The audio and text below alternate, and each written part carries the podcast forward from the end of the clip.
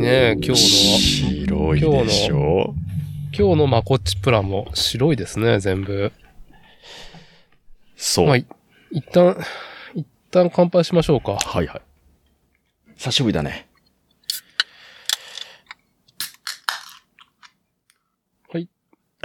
おはようございます。ありがとうございます。あざっす。その、白い、うまっ。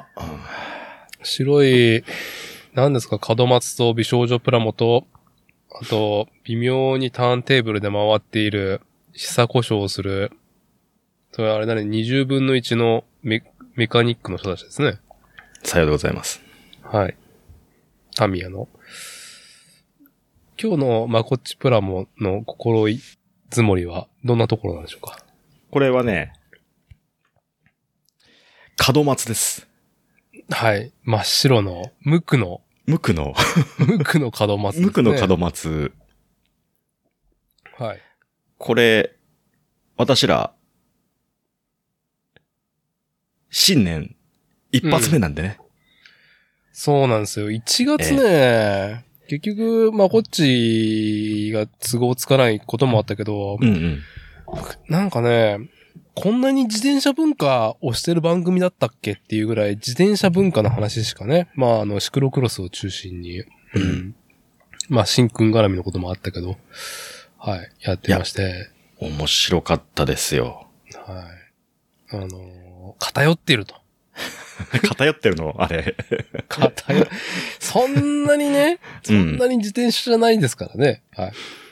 いや、面白かったですね。もう一番直近で、これはうん。今度の火曜日に出すやつそうですね今日のやつは。はい。えーっと、5、6、7日かな ?2 月の7日の火曜日の朝に出る予定です。はい。あーもう前回の収録の分のね、なんかあの、好感度しかないあの、収録回。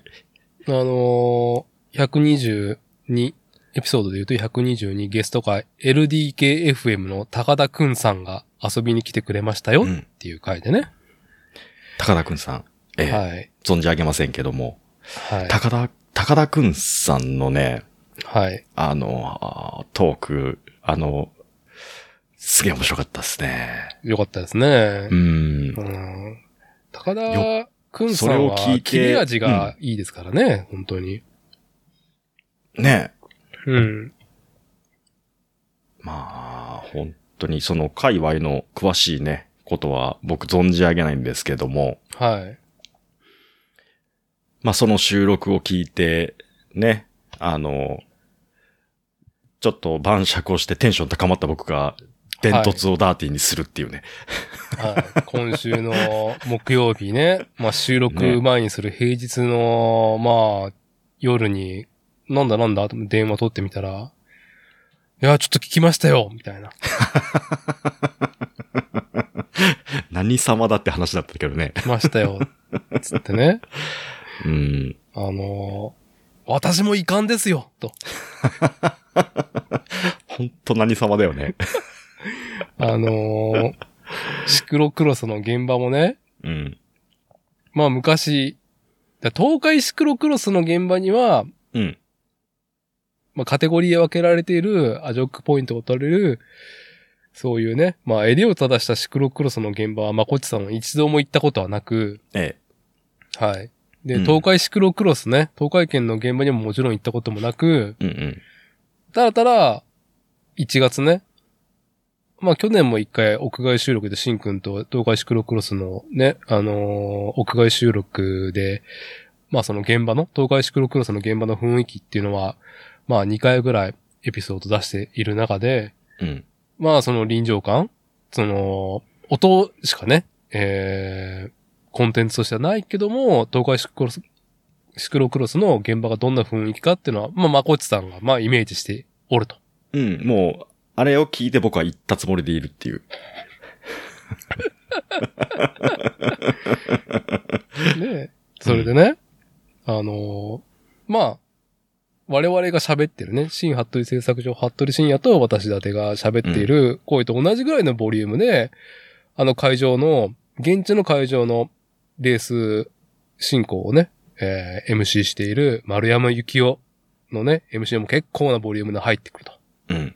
うん。その、その屋外収録会をあなたは聞いたことがなく、そのね、大賀城山の東海シクロクロスの現場と、うん。まあ全日本のシクロクロスあったね、うん、ワイルドネイチャー、この2000のね、屋外収録だけで、まあ丸山幸雄の MC っていうのをね、まあうん星さんが、はい。まあなんか、イメージしてうんおり、まあ、ある意味、さっきに話した122回 LDKFM の高田くんさんが来てくれたゲスト会でね、まあその、東海シクロクロスの MC についてね、まあなんか、こうね、もやっと、まあ煙がもやついたっていうね、うん。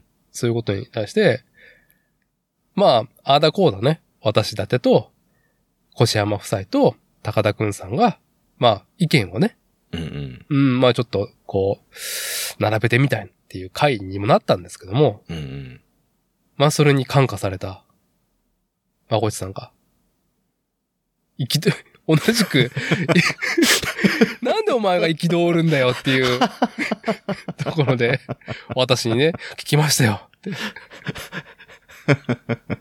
うん結構な勢いだったと思います。はい。ええまあなんか朝聞いて、で、夜帰る時もね、あの、うんもう一回聞いて、で書いてね、ビール飲んだら、まあちょっと行っとかんとか、かんと思って電話しましたみたいなね。うん。言う必要も全くない し、届ける相手も違うし、 ただのはけ口にされたっていうダーティーがね、不憫でしょうがほ、なんいい。やじゃじゃほんと ね、そういうマインドがね、あれですよ、あの、大暴動とかね、うん。あのまあテロリズムにつながると思います よ。そういう。危険分子だ。ね、あの、じゃあいやいや、あの、何か、その、憤りを焚きつけられちゃって、うん。うん自分関係ないのに憤って、うん。うんあの、ね 何何か悪として断じたいみ たいなね。俺も立ち上がる。お前関係ねえじゃねえかっていうのに立ち上がっちゃねう。世え。界いやでも、それぐらい。いのものはね、ありましたよ。はい。だからそれがダメなんだって。 いや、まあね。うんまあ、ね、現象としてはね、あの、うん本当に面白いことだったなっていうね、この、ね、まあ、こっちがあ、うん、ね MC 丸山幸雄のことについて、うん俺もちょっとな意見があるって。うん。で、私だってに電話してきたっていうねね い行ったことねえのに。行ったことねえのに。 見たこともねえのに。いや、俺聞いて、あれ、あれ聞いて、うん。あの収録聞いて僕い行ってますから。ああ、いね。ええああまあ、それぐらいの臨場感があるね。あの、音は取れてるな、とはね、思ってますけどね。ハンディレコーダーで。そう。はい。ねまあ今、端的にね、そはのい内容をね、まあここで伝えておくとね、端的にね。はい。あの、雨の音が入ってる収録会、大賀城山ね。大賀城山。あの時に、僕は帰り道、あの仕事の帰りにね、うん。バイクを運転しながら聞いてたわけですよ。はい。ええ。で、あの環境音、環境収録会、環境音収録会。うん。まあ、レースの音。で、それを見てるダーティーたちの声。滴る雨の音。はい。ね。で、その後ろでずんとこずんとこ言ってるわけですよ。はい。音楽がね。ええ。で、そのレースを焚きつけるかのようにね。いけいけいけいけって言ってる声を聞きながら、はい。自分のテンションが上がっちゃって、バイクのスピードがものすごく上がったっていうね。 かこれが出、勤のね、通勤のバイクのスピードがね、うん MC 丸山幸雄のいけいけいけいけの、で、俺が行くっていうね。 剣道機付きで。本当に危ねえよっていうね。やめなさいっていうね。うん。もう、あの、原付きね、あの PCX ね。はい。挟むタンクもねえのにニーグリップしてるから。エアニーグリップ。エアニーグリップしてるから。 普段だったら全然倒さない車体を倒し、 ね、危ないから、農道砂あるから滑って危ないからっていうところでね、ないタンクを妄想でニーグリップしてですよ。車体を傾け、スピード上げていくわけですよ。まさかって、本当に。とね、スクーターにタンクねえからって、スカスカだからっていうね。ねスカスカだから膝のとこハイサイドで吹っ飛んでったらどうするっていうね。まあでも、それぐらいのろ。うん。ね、あのーテンションの高まりをくれたのは、まあ、はい紛れもなく、まあ、あの MC だったんだなっていうのは、自分でも後ではっと思ってね。うん。うん。で、その前回の収録回を聞いて、まあ、そのレースをね、やってる人とか、その周りの、えっ、とお、お客さんだったりとかっていうのはさ、うん。その、実況が欲しいっていう、そのね、あれも、あるのかもしれないですけど、はい、あの、レースの状況を、うん。あの、まあ、一望できないからね、コースはね。うんあ、の、それを、まあ、現場の状況を解説してほしい、実況してほしいっていう声がね、うんうんまあ、東海シクロクロスの運営サイトの方に、まあ、ちょっと一言あったっていうね、うん。件についてね、まあ、ちそうょっとあれこれ喋ってたことに対して、あの、まこっちさんも、ちょっと、私も意見がありますと。うん。 言わせてくれと。 はい。 でも、全然門外観のさ、うん。僕がさ、そうやってさ、臨場感っていうか、レースってなんか盛り上がって面白そうなんだなって感じれたっていうのはさ、うん。もう、それはそれで、あの、遠心力の一個だと思うし、外からね、全然、あの、何にも知らないで来た、誰かの、こう、連れ添いで来たとかさ、そういう人とかが高まって面白い、面白がって見れるっていう要素の一つなのかなとも思うしね、一個のね。まあ、あの、スーパー客観視だよね、本当に。うん。客観も客観だよね。そう。だからなんか、それはそれで、なんかこう、こういう声があってもいいんじゃないかなと思って。ではい。それに似たようなことをね、最近こう、目にしたことがあったんですよ。ああ、いき憤ってんですか。憤ってるのは僕じゃないんですけど、はい、あはのい。ね、えーっと、アーマーモデリング、アーマーモデリングの、うん。えーっと、先月号かな東先月雲海さんが表紙いいのああ、そうそうそう。東雲、東雲じゃなくて東雲あって、あ、東雲で東雲か。東雲っていうね、あれ。多分。失礼。で、その、えっ、と、まあ、雑誌の表紙がさ、うん。割とナンパなさ、 ね、お、親って、僕がこう、親って見ちゃうようなね。そうね。あの、うんちなみにアーマーモデリングっていう模型雑誌は、うん。まあ、主に陸で運用される兵器ですね。まあ AFV トラックとかもだったりかうん、AFV と、うんまあ、タミヤも含め、海外も含めの、戦車とか、あの、軍用車両がメインの、えー模型師ですね。はい。うん。あのーそのアーマーモデリングでね、ちょっと、えっ、と、あれ何月号だったかな ?1 月号か ?2 月号かちょっと忘れちゃいましたけど、先月号ですよね。うんはいで、あの、ちょっと待った。ちゃんと。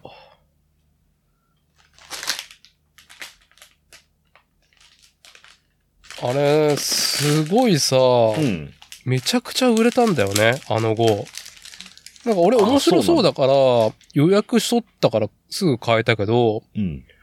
あの、予約で完売だったんだよね。へえ。発売日前に重版かかったっていう、すごく異例の、ああ、それ普段、普段はそんなに出てないんだ。出てないし、ほら、あの、ニッパー編集長のね、あの、元、その、モデルグラフィックスの副編集長をやってたカラパツさんが話してたじゃない。うん。その雑誌で重版かかること自体がないって。ああ。だからね、なかなか、はい。そう、アーマーモデリングの2023年1月号ですね。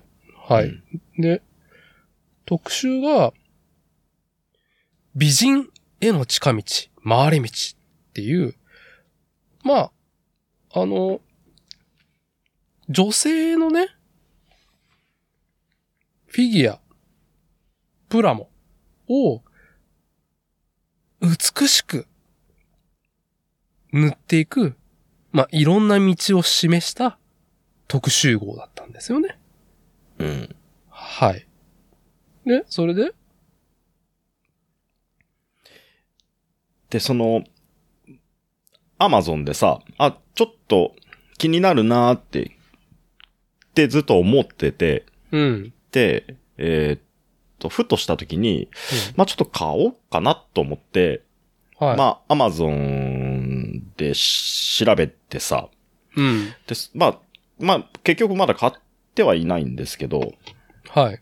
まあちょっと星の評価をさ、口コミ的なものをさ、なんとなく、何気なく、見てみたらさ、うん。うん。要はあの、怒ってる方がいいたんだよね。へえ。、で、こんな、こんな方向性のものは求めてねえと。うん。で、こんなん続けるぐらいだったら、はい。購読はやめるみたいなことを書いてる方がまあいらっしゃってね。あ、そう。はい。うん。で、ああ、なるほどと。もともとその、読者層が、まあ、硬派な方が多い雑誌なんだろうなってなんとなく思ってさ。うん。で、あ、そういう人から見たら、よその雑誌でやってくれっていうのも、まあ、一つの意見なんだろうなってすごく思ったんすよ。それはそれで、なん、わかると。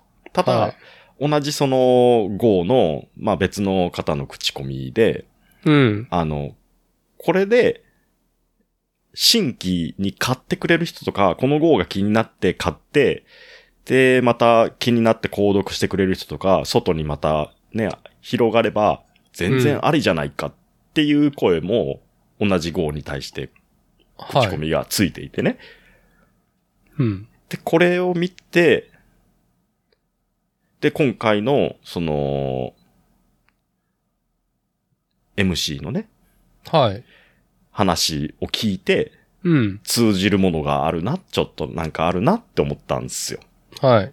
言わんとすることはわかります。はいい。だから、こう、真面目に真摯に向き合ってるからこそ、うん。そうやって対局の意見が真っ向からぶつかるんだろうなとも思ったし、はい。うん。なんかこう、結局さ、怒らず楽しくやろうよっていう、 なんかね、うん、求めるところはね、お互いわかるけどさ、って、って思っまあすごく思ったんですよ。うん。まあね。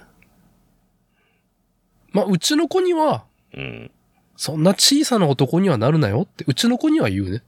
ああ。間違っても、酒飲んで、し門外漢なのに、伝突するような男にはなるなって。いや、 そうではなくあ、 そうではなく。まあ、まあなんかね、うん。やるやるっつって、やらないのが人間の差がで、うんうん。やめるやめるとか言ってやめないのが人間の差がだと思うんですよ。うん。はい。業だと思いますよ、それが。うん。大抵の方は、ね、あの、アクションできる人は黙ってもう、ね、うん。やるか黙って去るじゃないですか。うん。うん。そこにしか居場所がない人が、ママに、うん。こんなの嫌だって言ったりとかするんでしょうん。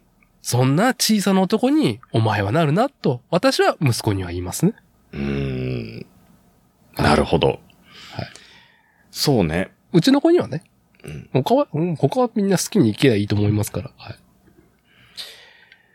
そう。狭い世界にずっといるとね、愚痴の内容もね、いや、いい、おいますよ、そういうおじさんいっぱい。はい。うちの会社いっぱいいますから。 はい。いや、まあでも逆に文化の厚みとして、その、なんかその、ディスは売れた証拠とかさ、うんうん。まあ、あとその、なんだろうね、居酒屋で野球の生中継やってて、ね、こう野球に、ね、うん。ま大きなものほどさ、キッチをつけたいじゃん。やっぱり人のさ、うん。サーカとして。うん。そういうさ、なんか、熱狂もしたいし、自分のその感情をそのままぶつけて、なん、なんて試合だとかさ、うんうん。なんでお前こんな采配なんだとかさ、うんうん。思わず口に出してしまって、まあ同じものを見てる人たちとわけわけやりたいっていううね。んうん。で、それもやっぱり、あの、懐が広く、うん文化も分厚い、パイも多い、まさに響いてるものこそ、うん。まあそういうたしなみっていうのはさ、うんまあ受け止めてくれるじゃん。ね。それはそれで、もうそれ込みでエンタメだもんね。そうそうそう。ただそれのね、それを、なんかその、ね、大きなものと同じように、規模感が小さいものに対して同じような、その振る舞いをすることが、うん、なんか、ちゃんと見ろよ、と、ちゃんと見て、うん。こうね、振る舞える、大人になるんだぞって、まあ、うちの子には言いますね。なるほど。はい今の話を聞いて、改めて僕は確信ししちゃったけど、はい。そういう意味ではね、うん僕がそうやって、いや、ちょっと、だ、だってこれちょっと聞いてくださ いよ。聞きましたよ。これもさ、今言ったことだよね。要はあ、そうだよ。そう。ね。はい。でかくなったんってことですね。大きくなったそういねうでいいんですそう。だから、ね遠心力がね、東海シクロクロス、まあ、あとは全国のシクロクロスっていうね、うん。もう、くそほどマイナーなんですよ。うんあの、どんだけ社会的地位がねえと思ってるんだっていうね。うんあ。の、これは、その同じく BMX だったりとか、うん。あの、他のスポーツジャンルにも言えますよ。どんだけ、まだまだ、その、日本国内で、うん。まあ、波及、社会的地位、あと、なんだろうね、えー経済性がまだ全然乏しい、マイナースポーツなのかっていうね。そういうね、あの、か細い、あの、ところで、ただこういうのあったらいいよねっていうさ、うん提案で送り手は作ってるわけじゃん。まあ、アーマーモデリングだってね。そうですよ。はい。うん。に対して、まあ本当よ、プロ野球とかさ、そのね、ビッ大きなバジェットのさ、ものとね、比べて振る舞うのはね。うん。まあ、そういう振る舞いもできるような風に見られてるってことは、本当にその文化としては、こう、レベルが上がってきてるのかもねっていう話をしたね。うんはいシクロクロス。ね。いい回でした。本当にね、まあ、全然関係ない、ね、かん全然関係ない僕でも楽しめたからね。はい。まあ、あった。ちょっと実際でもね、もう一線で走ってるね、コッシーさんとかさ、うん。ね、その、高田くんさんとかさ、うん。そういう人の生の声も踏まえて聞けたっていうのはな、あれはもうすごくありがたい回でしたね。まあ、なかなか肯定文をね、語るとか書くっていうのは難しいからね。やっぱケチはつけやすいからね。はい。うん。まあ、最後になりますけども、うちの子にはちゃんと肯定文をうん発言し、えー書けるような男になるんだぞって。うんはい。否定文は誰でも書けるからって。うん後出しだからなってね。そうね。お前が何か、むむっと思ったらお前が立ち上がれと、うちの子には伝えておきます。素晴らしいですね。はい。はいやい。ちょ、ちょっとね、冒頭からなんか、あのーおじさんがうるさくなってる感じなんで、あの、導入、導入やって、今日は、え今日はあれですよ、もう自転車の話にはもうね、もう1月いっぱいしたんで、もうしない。はい。ね。プラモとゲームの話しますよ、今日わかりました。は。はい。えっと、今収録が25分ぐらい25分41秒。はい。はい。本日の日付は2023年2月の4日土曜日、時刻の方が22時になろうとしております。こちらは作るをテーマに世間話をするポッドキャスト番組作例。主催である私、伊達剛と、今夜はラジオ戦士 DJ、まこちさんとリモート通話が繋がっております。今夜はよろしくお願いします。よろしくお願いします。はい。あの、初老を迎えたね、うん初対持ち、二人が、まあ、日々の憂いと向き合い、等身大のおじさん感をね、世界未来へお届けしておりますが、まあね、やるかやらないか。うんって言ったら、ね。まあ、やる男になるんだぞと。うんまあ、作るをテーマにしてますから、このポッドキャストも。うん作るか作らないかで言ったら、まあ、作ろうよっていうのを提案しながら ね。はい。で、我々実際作れているのは、やれてるのは、まあ、プラモとゲームですからね。ええ。 ねえプラモとゲームしか俺たちに作るの軸足はない。ね。はい。ゲームで作るって何えインフラゲームで作る、じゃあやるかやらないかで言ったらやるってことあ、ですよやる、やるってことね。はい。DIY 精神ですよ。はい。うん。何も制作活動ばっかりがね、DIY じゃないですからね。うんうん。やりたいではなくてね。うん。俺がやるべきだな、と立ち上がるっていう話ですけど。うんあの、そう、今日は小島秀夫監督、小じ、小島プロダクションの話とかをね、うんぜひタイミングだなっていう風で話したいんですけども、はいその前に、うん。その前にね、その前に。あ、い、一個、そうだ、もう、ちょっとだけ、そうね、あの、ふとし、わかるふとし。年。何ですかあの、ソルとよく、たまに顔を合わせてなかったああ、はい。はい。うん。あのー、サルね、うん1月29日にあった、あの、東海シクロクロスの第5戦、愛知牧場、うん。に、ふとしが来ててね。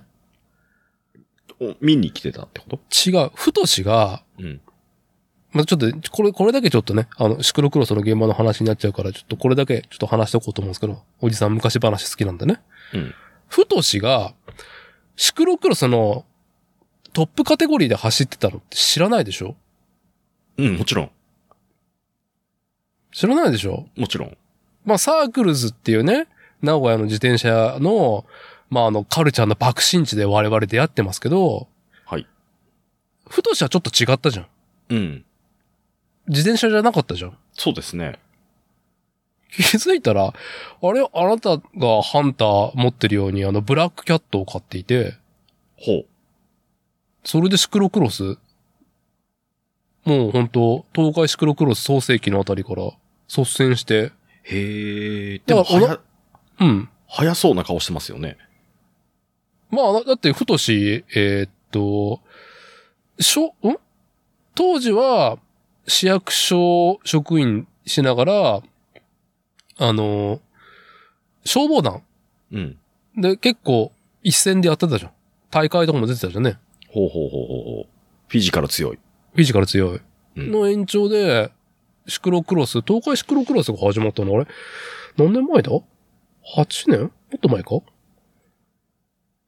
なんかタイミングが同じくで、シクロクロス転戦して、で、ポイント重ねていって、うで、んトップカテゴリー走ったんだよ。へえ。で、まあ、コッシーハコちゃんが、えー、その1月の29日の日曜日来るっていうからさ、うん。まあ、僕らも家族で行って、うんうん。で、話しとったら、あ、ふとしじゃんつって。うん。ね、当日、まあ一番下位カテゴリーである、あの、ME4、まあ昔で言う C4 っていう、まあ入門うん。者が一番最初に走る、うんうん。まあ結構カジュアルな、えー選手層のクラスがあって、うん。当日はそこで走ってた。まあポイントもないが、年に一回シクロクロス出れればいいぐらいのスタンスでやってたみたいで、うんうん。もう、あれですよ。あの、こんなところでってね。久久しぶりの、まあ、面々と会える中で、まあ、ふとしとまさか会えるとは思えんかったし。で、まあ、ここであれですよ。そんな形で。そう。うんいやー、今日、ゆきおさんに MC で、かつての C1 が C4 で走ってるぞーって、煽られちゃいましたよーって。言って て。は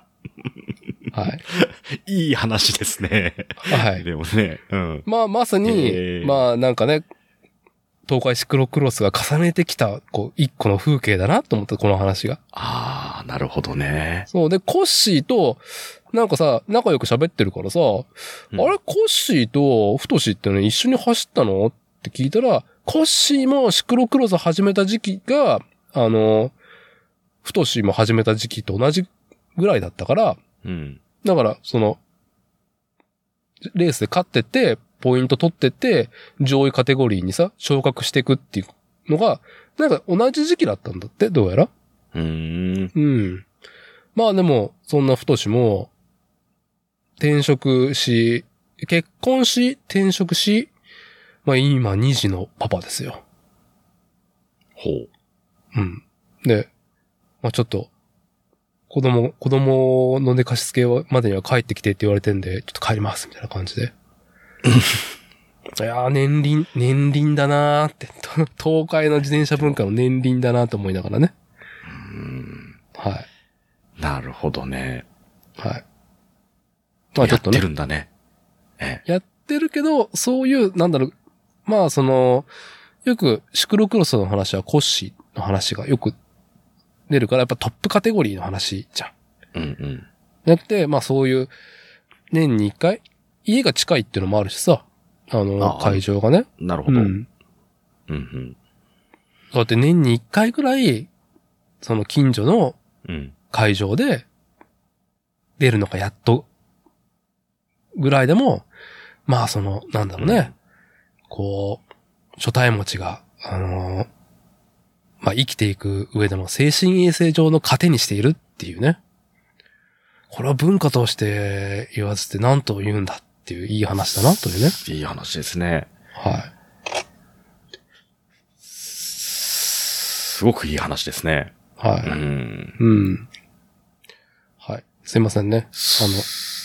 ここれでもうシクロクロスの話はお終わりです。はい。うん。えっとね。そうそう。あの、コジプロの話する前にね。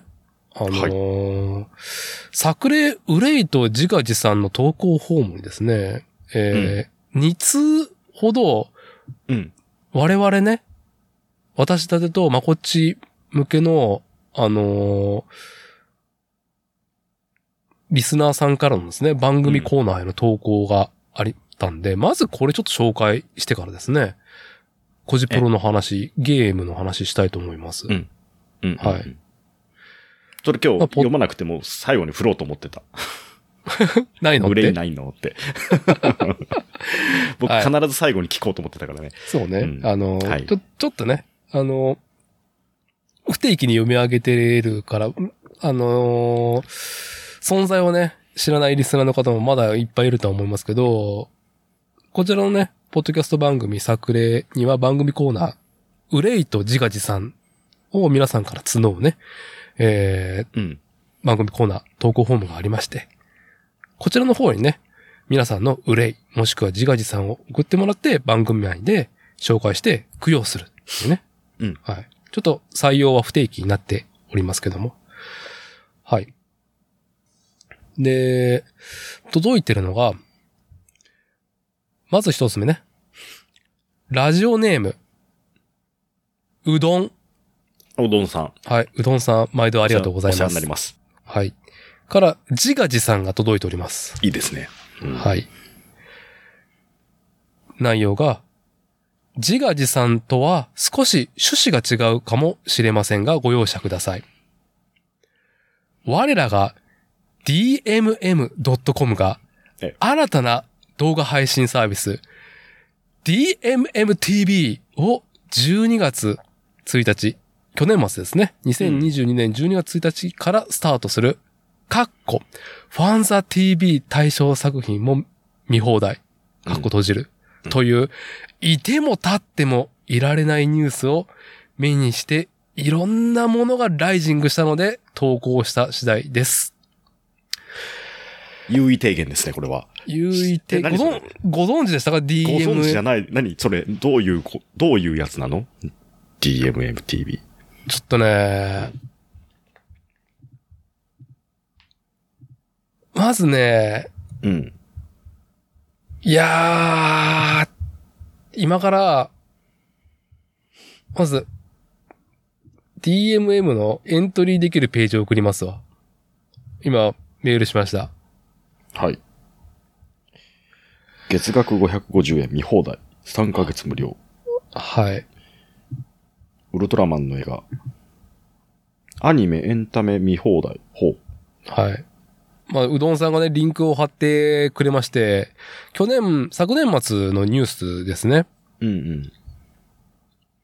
DMM が月額550円の新映像配信 DMMTV アニメ主軸ファンザ TV 対象作も見放題っていう。で、それは月額550円。ああ、サブスクで、あれか。アマプラうんネットフリックスの、あれ系の要は、新しい DV これ DMM 版だね。これ、でも、んなんか、さすがアニメ主軸。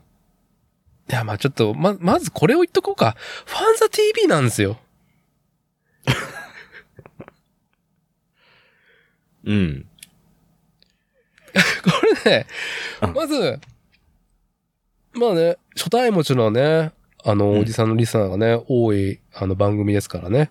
あの、包み隠さず、あの、今からちょっとね、えー収録しますけども、今ね、奥様と一緒に、まあ、とか、彼女さんと車を運転してる時とかね、うんお子さんとい一緒にドライブしてる時にね、あの、お父さん、ね、ちょっと作例最新刊聞こうかみたいな、また自転車の話かなってね、聞いたらね、うん。ファン、ファン、ファンザ ファン、ファンザってね。ね。バカめ。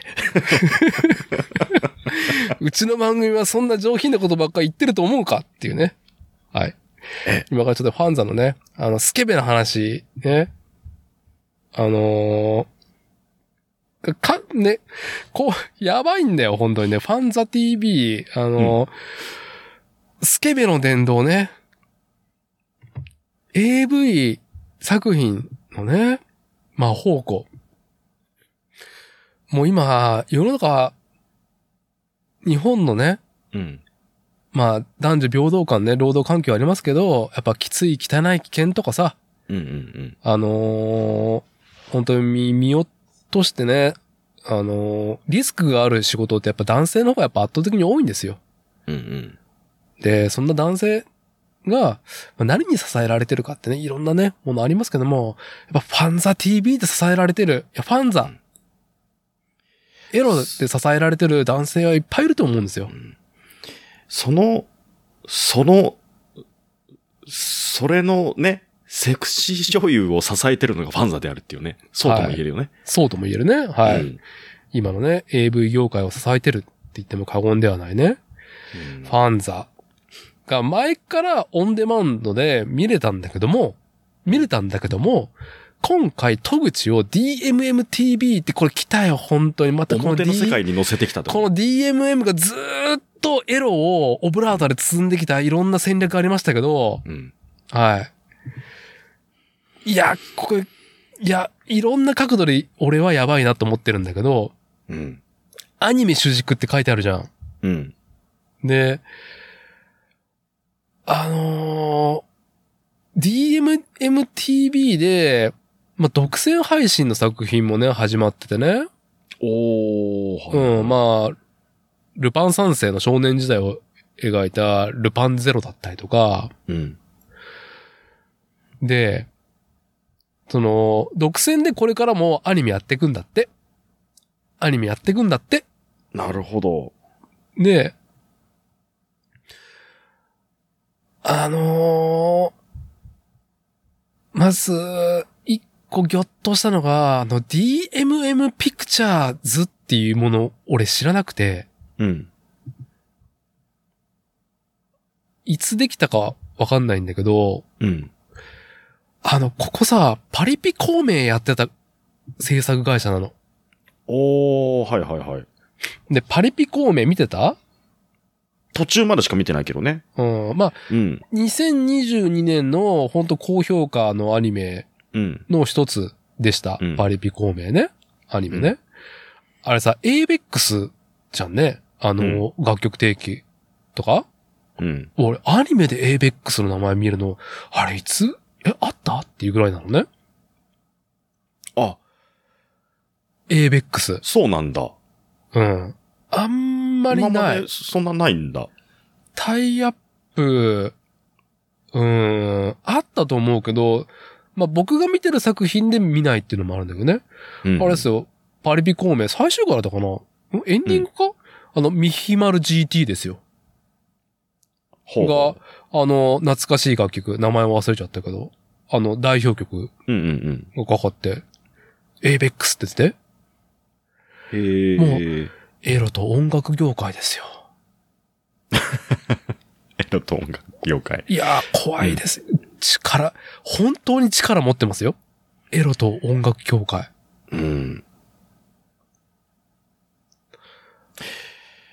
音楽業界ってそんなに強いのかなわかんない。あんまりちょっとわかわかんないですけど。あのー昔ね、うんその、新進気鋭で自転車のね、業界に入ってきた方がうん。言ったのは、本当自転車、スポーツ自転車の業界は優しい世界だねって。本当にみんないい人ばっかり。うんうん。音楽と車は本当にえぐい。ほう。うん。まあ、そんだけね、バジェット。うんね、でかいから、まあ、本当いろんな方がね、いらっしゃるとは思うんですけども。はい。まあでも、ただ、その、バジェット感は、分厚いもの感じるじゃん。うん。うん。そうですね。で、これで、嬉しい、本件、本件で嬉しいのは、ネットフリックスがオリジナルアニメやるのは、やっぱ、そのアメリカの資本に、えーっと、なんだろうね、日本の、まあ制作会社のバジェットが左右されてしまってるっていうのは、良くも悪くもいろんなことがあると思うのね。うん。完全に、日本のね、うん。働くお父さんたちの、うん。働く男たちのうん、月額550円で、まあ、アニメをさ、うん。まあ、あとはエロを、作る環境をね、うんしっかり整えていこうっていう。その、外資に出さずに、内需に捧げようと。そういうテーマがあるなっていうのは今回のこの DMMTV。あの、まず僕がかか、なんか、感じた。まず感じたことと、あとアニメじゃなくて、バラエティ番組やドラマ、2.5次元、映画などを、あの、濃いエンタメコンテンツのラインナップを拡充進めていくって、あの、濃いエンタメの意味合いが、まあ差別化だよね。他にあるものと、テレビとか他のサブスクにあるものではなくってね。あのーなんか、プロデューサーをね、なんかテレビ業界からも引っ張ってきてるみたいだし、ほう。個人的には、アニメの声優バラエティも始めるんだって。なんか杉田智和と、とかね。そうそう。ちらっと、あ、見てみたいなっていうのはあったけど。普通にありきたりのね、大きいタイトルのやつ、同じように流したところで誰もなびかないからね。うん。なんかさ、こうん。の価格も含め安いよてね、550円。 550円。なんか、ちょっと、なんだろう、すごい日本のサブスク、パッとしんかったじゃん。なんか、なんかどっかもやめちゃったぐらいじゃんね、去年、確か。まあ、そん、すどこ、どこですかどっかやめたよずーっとあったところ。この、この自称声優見てみたいね。ああ、見てみたいね。ねうん。えシャンテレビ。シャンテレビのね。ねえいや、だからさ、まあ、品のないね、杉田智和も、遺憾なく見れるんではなかろうかとね。いや、面白そうだな。はええ知りませんでした。い。いやー、これね、これはちょっとね、まだ僕入会してませんけど、はい。 DMM のアカウントはお持ちなんですか私、私は一応、はい、うん持ってますけども、まだね、うち家族カードでやってるんで、うんあの、乱暴に使えない。乱暴に使えない。はい。まあ、塩漬けになってるんで、ああ。は作りましょう、サブアカを。い。いやー、D、いや、じゃあだから、いいんだよ。もう DMMTV が、うん。ね、ちゃんと、オブラートを包んで、決済してくれると思うんで、うん。だってさ、DMMTV さ、開いてもさ、全くさ、エロの絵の字も感じないじゃん。感じないね。一貫してるよね。うん。これすごいと思ったもん。うちの妻が DMMTV 何これってカタカタカタって検索しても、うん。ああ、サブカルチャンネルアニメチャンネルねみたいな。ノーファンザ。 ノーファンザ。のれんのこっち側。そうそうそう。エロ書店のね。そういう出し方はでも、これね。ありがたいっ。ていう人も多いでしょうね。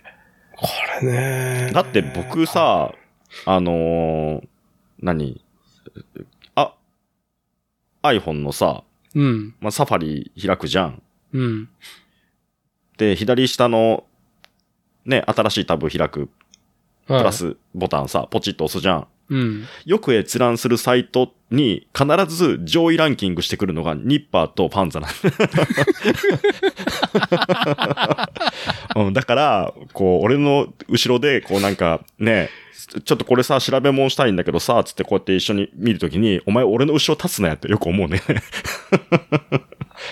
あの、サファリもいらん機能つけやがってね、あの、ね新しいタブを開くと、自分のお気お気に入りと最近見ている、あの、なんだろう、ページのうん。サムネイル表示するなよみたいなね。そう。F、F から始まるものが、やっぱり上位に食い込んでくる。いやー、そんなことでお困りの皆さん。はい、DMM。ニッパーの方が上だけどね。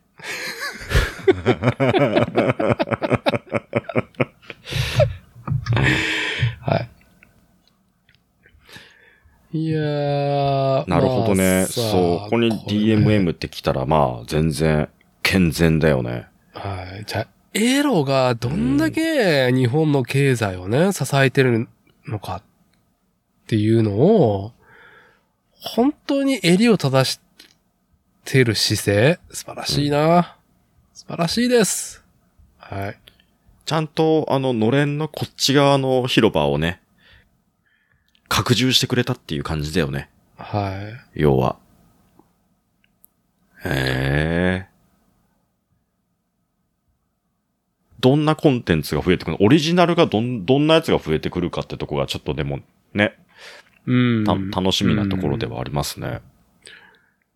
いやー、いやだからネットフリックスの、うんその、組織運営自体は、本当に、もう、超アメリカ資本主義だからさ、の、もう最新鋭というか、まあ、あそこもなんかちょっと、うん、永続性と言ったらさ、うん。金になるものしか取らないから、そこに日本のアニメーションっていうものにね、今ちょっといろんな形で力入れて投資してるけど、うん。いつはしごをね、取られるかわかんないからさ、うんうん。うん。その、もちろん僕はその海外に波及する入り口としてはすごく素晴らしいとは思うんだけど、うん。予算も含めてね、配信も含めて。だやっぱり日本の、なんだろうね、こういう、まあ、その、模型だったりとかさ、あの、アニメだったりとかさ、なんか、こう、たかだか1億4千万の島国でさ、こう、お金が循環して練られてきた結果じゃん。うん。それがね、その世界、ワールドスタンダードっていうなんかぼんやりとした、なんだそれっていうものにさ、こうアジャス、アジャストされてって、俺たちが好きなもんじゃなくなっていく可能性も感じるし、うん。でも、やっぱそこはやっぱ金が回ってるから、そのずっと、なんだろう、日本のファンを見てくれてるっていう結果もあるけど、ただちょっと不安定じゃんね。まあ、映画業界がね、中国資本にやられたっていうのも、ああ、一時期ね。ね、うん。ハリウッドもあれね。ありますしね。うん。まあだって、タミヤだってね、カラバトさんは言ってたけど、あの、いやいや、プラモだけだったら、うちはもう全然赤字ですよってね、言い切ってるっていう言ねっ。てましたね。海外の異様なラジコン層と、に、市場があるからやっていけるって。いうん。や、そんな事業を切るのがさ、やっぱ資本主義じゃん、ほん本来であればね。うんうん。うん。いやー、プラモデル私が好きですからねって会長がね、俊作さんが、タミヤいさや、んもう、さん本が、当にありがたい話ですよね。うん。うん。いや、それはまあ日本人らしいところうん。ではあるけど、そこを上手にやられてるとは思うんだけど、そうじゃない歪な状態も生まれがちじゃん、そういうのって。なんか、うん。売りが立ってないからいいもの作る。っていうね。ああ、はいはいはい。はい。いろんな注文に応える。けど売りが立ってないっていうね。うんうん。はい。まあそんな中でね、やっぱ太いエロ俺たちうん。俺たちが日本のコンテンツをね、ね、俺ら自身うん。も支えてくれるし、うん。日本のコンテンツも、この DMMTV が支えてくれる可能性がね、ちょっといい話だなと。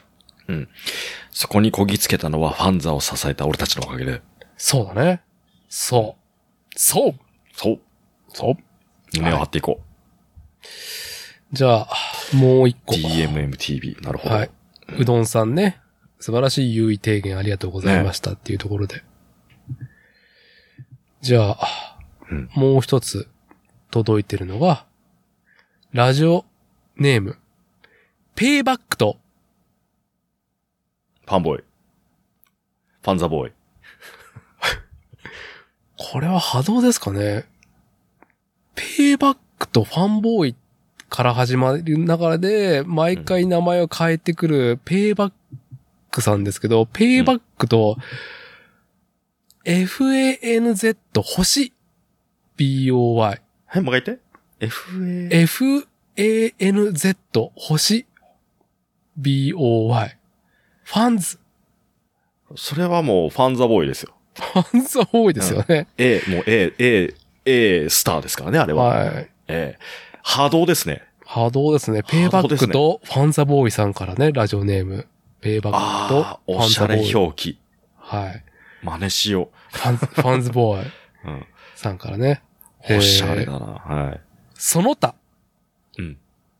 感謝、感動、雨あられというタイトルですね。えー、テキストが届いております。うん。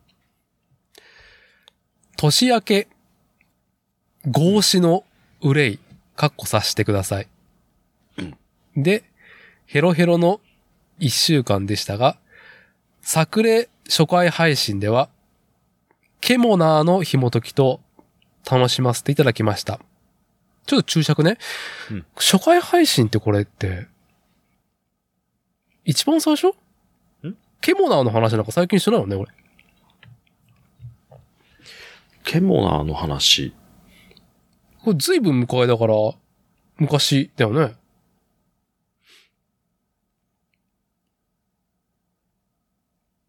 多分、ケモナーの話してるんだよ。多分、主に俺がうるさく。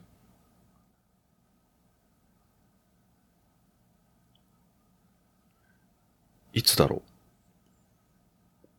はい。まあちょっと、まあ、昔のやつを聞いてくれたってことですね。う。はいうん。モモンガの話かな。モモンガの話もしたね。はい。じゃあちょっと注釈これで閉じますけど、今日は、コッシーさんの熱い走りを YouTube で拝見し、感動で憂いが和らぎました。ぜひ、インサイドストーリーをお聞かせください。で、注釈。そう、これはちょっとね、答えられたかもしれないですね。はい。うん。あの、前回、前々回のね、コーステップの内側の人は演者だっていうね。はい、話をね、ね、あの話ね。うんちょっとお聞きになったんではなかろうかっていうところで。で、続いて。ちなみに、果実、伊達さん、まこちさんを困らせた映画のタイトルは、あれね、宇宙のやつね。オネアミスの翼、王立宇宙軍です。ああ、岡田敏夫。はい。回りくどくてすいませんでした。なるほど。賛否ありますがよかったです。本年もよろしくお願いします。すっきりだね。はい。これね、うんまあ、ペイバック、ファンザボーイさんの話ね。あのー実は、うどんさんのね、うん DMMTV の優位提言につながっているんですよね、これ実は言うと。へえ。これ前してると思うんですけど、うん。日本のアニメーションにおけるオネアミスの翼、ガイナックスっていうものの一連の流れうん。は、まあちょっともう一回話しますけど、ええあのー王立宇宙軍オネアミスの翼、1987年は、当時、ガイナックスが総制作費8億円を投入した作品です。うんで、劇場公開、配給収入は3億5千万に終わった作品なのね。うんうん。だから、オネアミスの翼で、大赤字になったんですよ。うんはい。で、まあ、なんだろう。まあ、庵野秀明監督も含めてね、本当に日本の世界に響いたアニメーションの本当に黎明期だよね。うん。の人たちが若く勢いもあり、高いクオリティを志高くね、こう作っていくって、ファンもそれにね、まあ、財布からジャブジャブとお金を出した時期。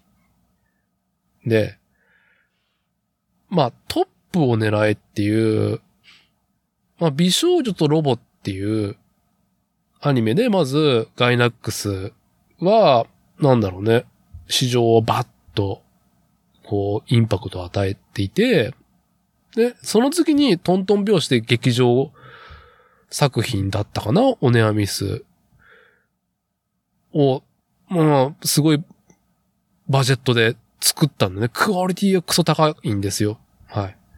うんでも、ちょっと、趣向が一般の人には分かりにくいものになってしまったんだよね。アニメの技法も含めて。うんうん。なんか、ま、今でもやられてるベテランのアニメーターさんとか、やっぱこの当時から、なんだろうね、アニメの表現をなんかもう、もうネチネチネチネチとすごく細かくやりすぎた時期、憂いう、憂うべき時期だったっていうことを語ってられてて、この時期。うんうん。すごい絵なんだけど、うん、それが多くの人に響くものだったのか。まあ、ストーリーとか、まあ、設定だったりとか、いろんなことも含めてね。うん。で、まあ、大赤字になったと。ガイナックス。でも、この赤字どうすんだってなわけじゃん。もう小さな事務所だよ、それは。だって学生上がりの人たちがやってるところだから。うん。その赤字を、ガイナックスは、エロで補填したんですよ。電脳学園っていうですね、エロ PC ゲーをガイナックスは発売し、うん。まあ、女の子をね、クイズで脱がしていく脱衣クイズっていうシリーズを出していき、まあ第2作では、まあ本当に、一番、こう、名を示した、まあ看板タイトルであるトップを狙いの、まあ3人のアクターさんを脱がすっていうね。うん事務所の、事務所の 女優を脱がして金にするっていうね、ことをして、赤字を挽回したからこそ、続く90年の不思議の海のナディアがやれたっていう歴史的、こう、なんだろうね、推察がありまして、うんうんエロが支えたんですよ。文化を。そそういうことになるよね。はい。顔。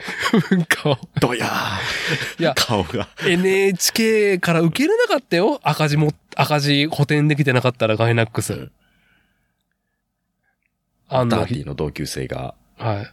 あの、パッケージでね、いろいろ詰めて、詰め合わせてくれたっていう、その時期のやつですよね。ああ、手押しでね、5 5.1インチの PC98 のねええ、焼焼いてきたよ、っつって。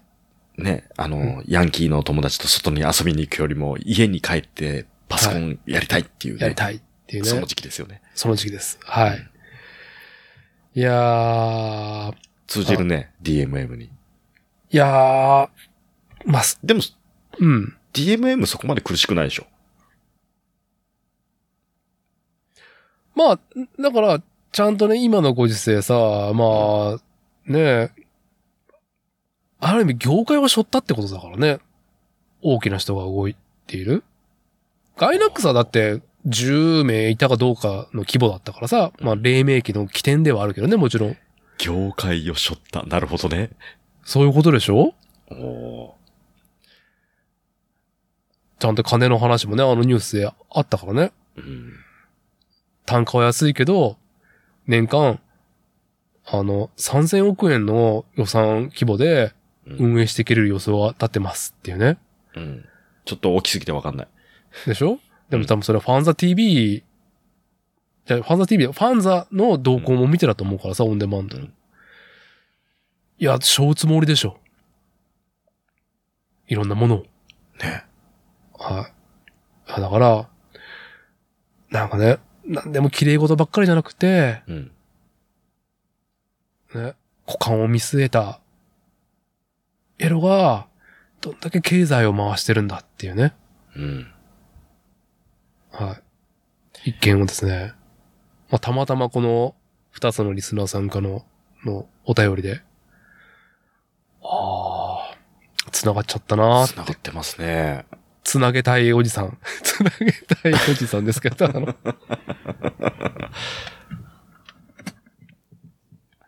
はい。じゃあ、まあお便りね。えーっと、うこんな感じで、あの、憂いでも、自画自賛どちらでもいいですし、なんかこの番組に投げてっていうことがありましたら、まあその他の項目で、なんか関係なく、おあの、投げてもらえれば、はい、不定期で、あの、こうやって紹介しますんで、はい。まあ、気が向いた時に、あの、投稿フォームのね、リンク、あの、貼っときますんで、どっかに。はい。見つけて押してください。よろしくお願いします。 はい。はい。でもスッキリしましたね。すっきりしましたね。ね。どうですかこのまま、コジプロの話言っていいですかいいですよ。はい。トイレ行きますかで、一旦トイレ休憩しますかはい。しましょうか。はい。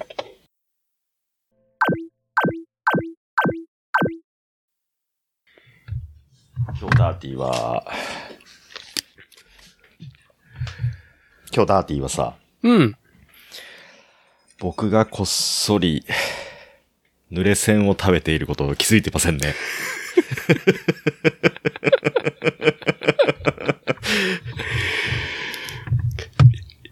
やりまこっすね。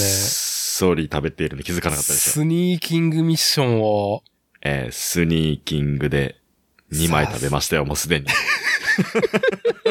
気づきましたか気づいてましたかあれだろん なんか、あの、レスが弱いなって時噛んでたんだろさては。そう。あの、下ベロと上、上顎で噛んでました。ああ。今、収録時間は、えっと、1時間と9分ですね。はい、はい。ああ、2本目いきますか。い、や、これ実は、ええあの、手前事なんですけど、さっきノンアル飲んだんですよ、僕。あれ、ノンアルだったのそれ。気づかなかったでしょう。ほら、実はほら、赤い線。あ、ほんとだ。ノンアル。はい。なんかすごい踊らされた気分になったな、今。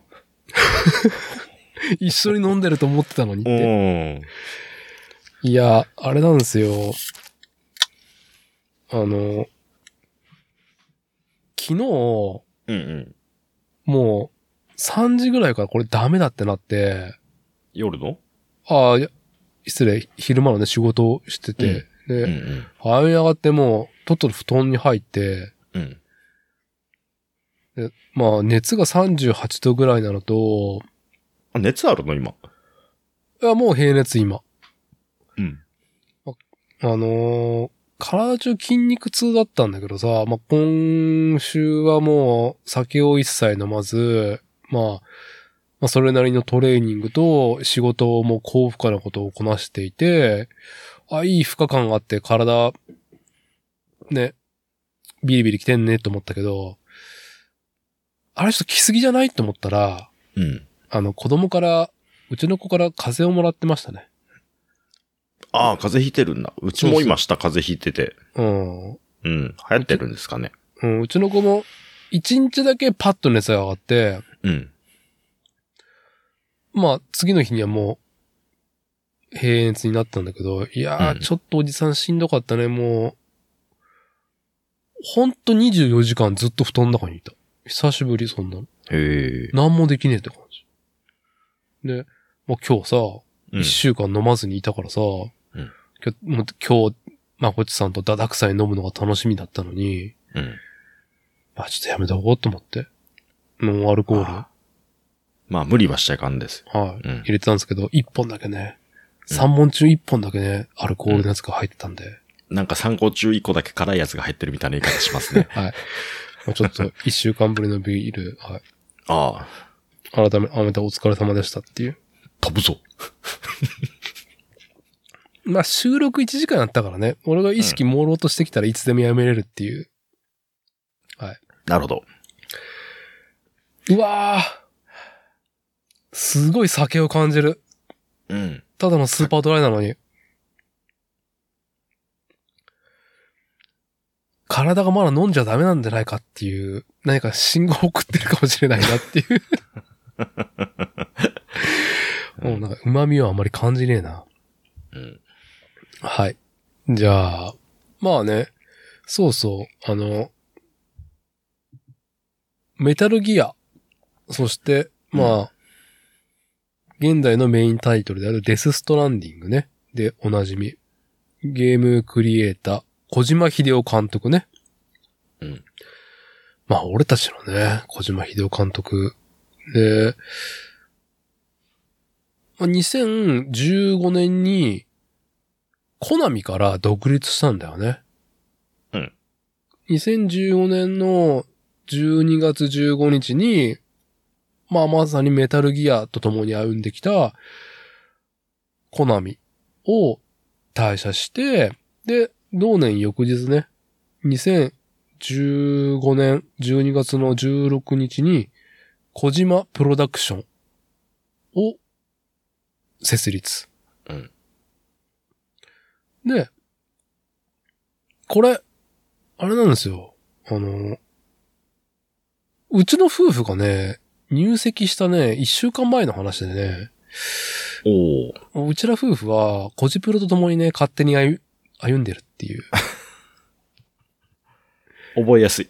はい。で、うん。満を持して、当時、コジプロ、小島秀夫監督が独立して、初のゲームタイトルとなったのが、2019年にようやく発売となった。2019年11月に発売になった、デスストランディングっていうタイトルね。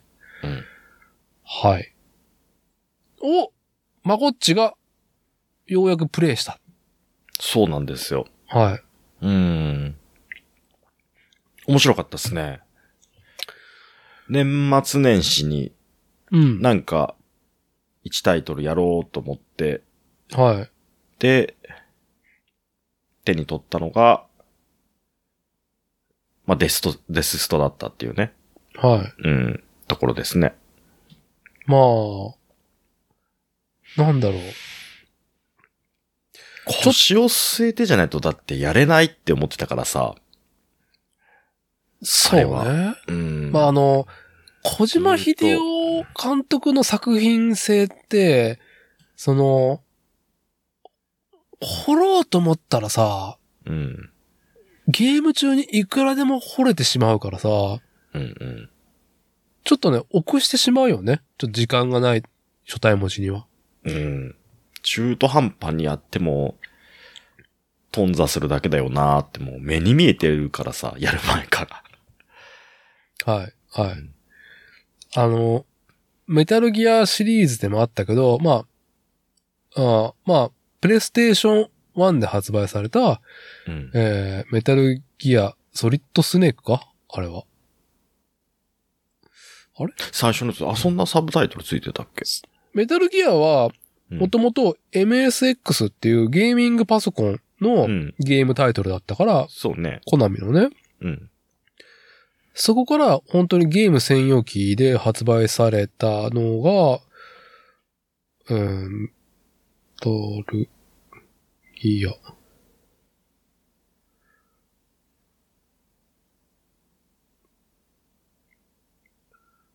一番最初。めちゃくちゃ出てんだよね。プレイステーションでうん。出てるだけでも、5タイトル。うん。あと PSP あとか。、メタルギアソリッドだ。そう、メタルギアソリッドが一番最初の PS だ PS、ね。プレイステーションのタイトルだね。うん。それは98年。で、メタルギアソリッド2、サンズ・オブ・リバティがうん。 2001年。で、メタルギアソリッド2、スネーク・イーター。うん。 2004年、メタルギアソリッド4、ガンズ・オブ・ザ・パトリオットが2008年。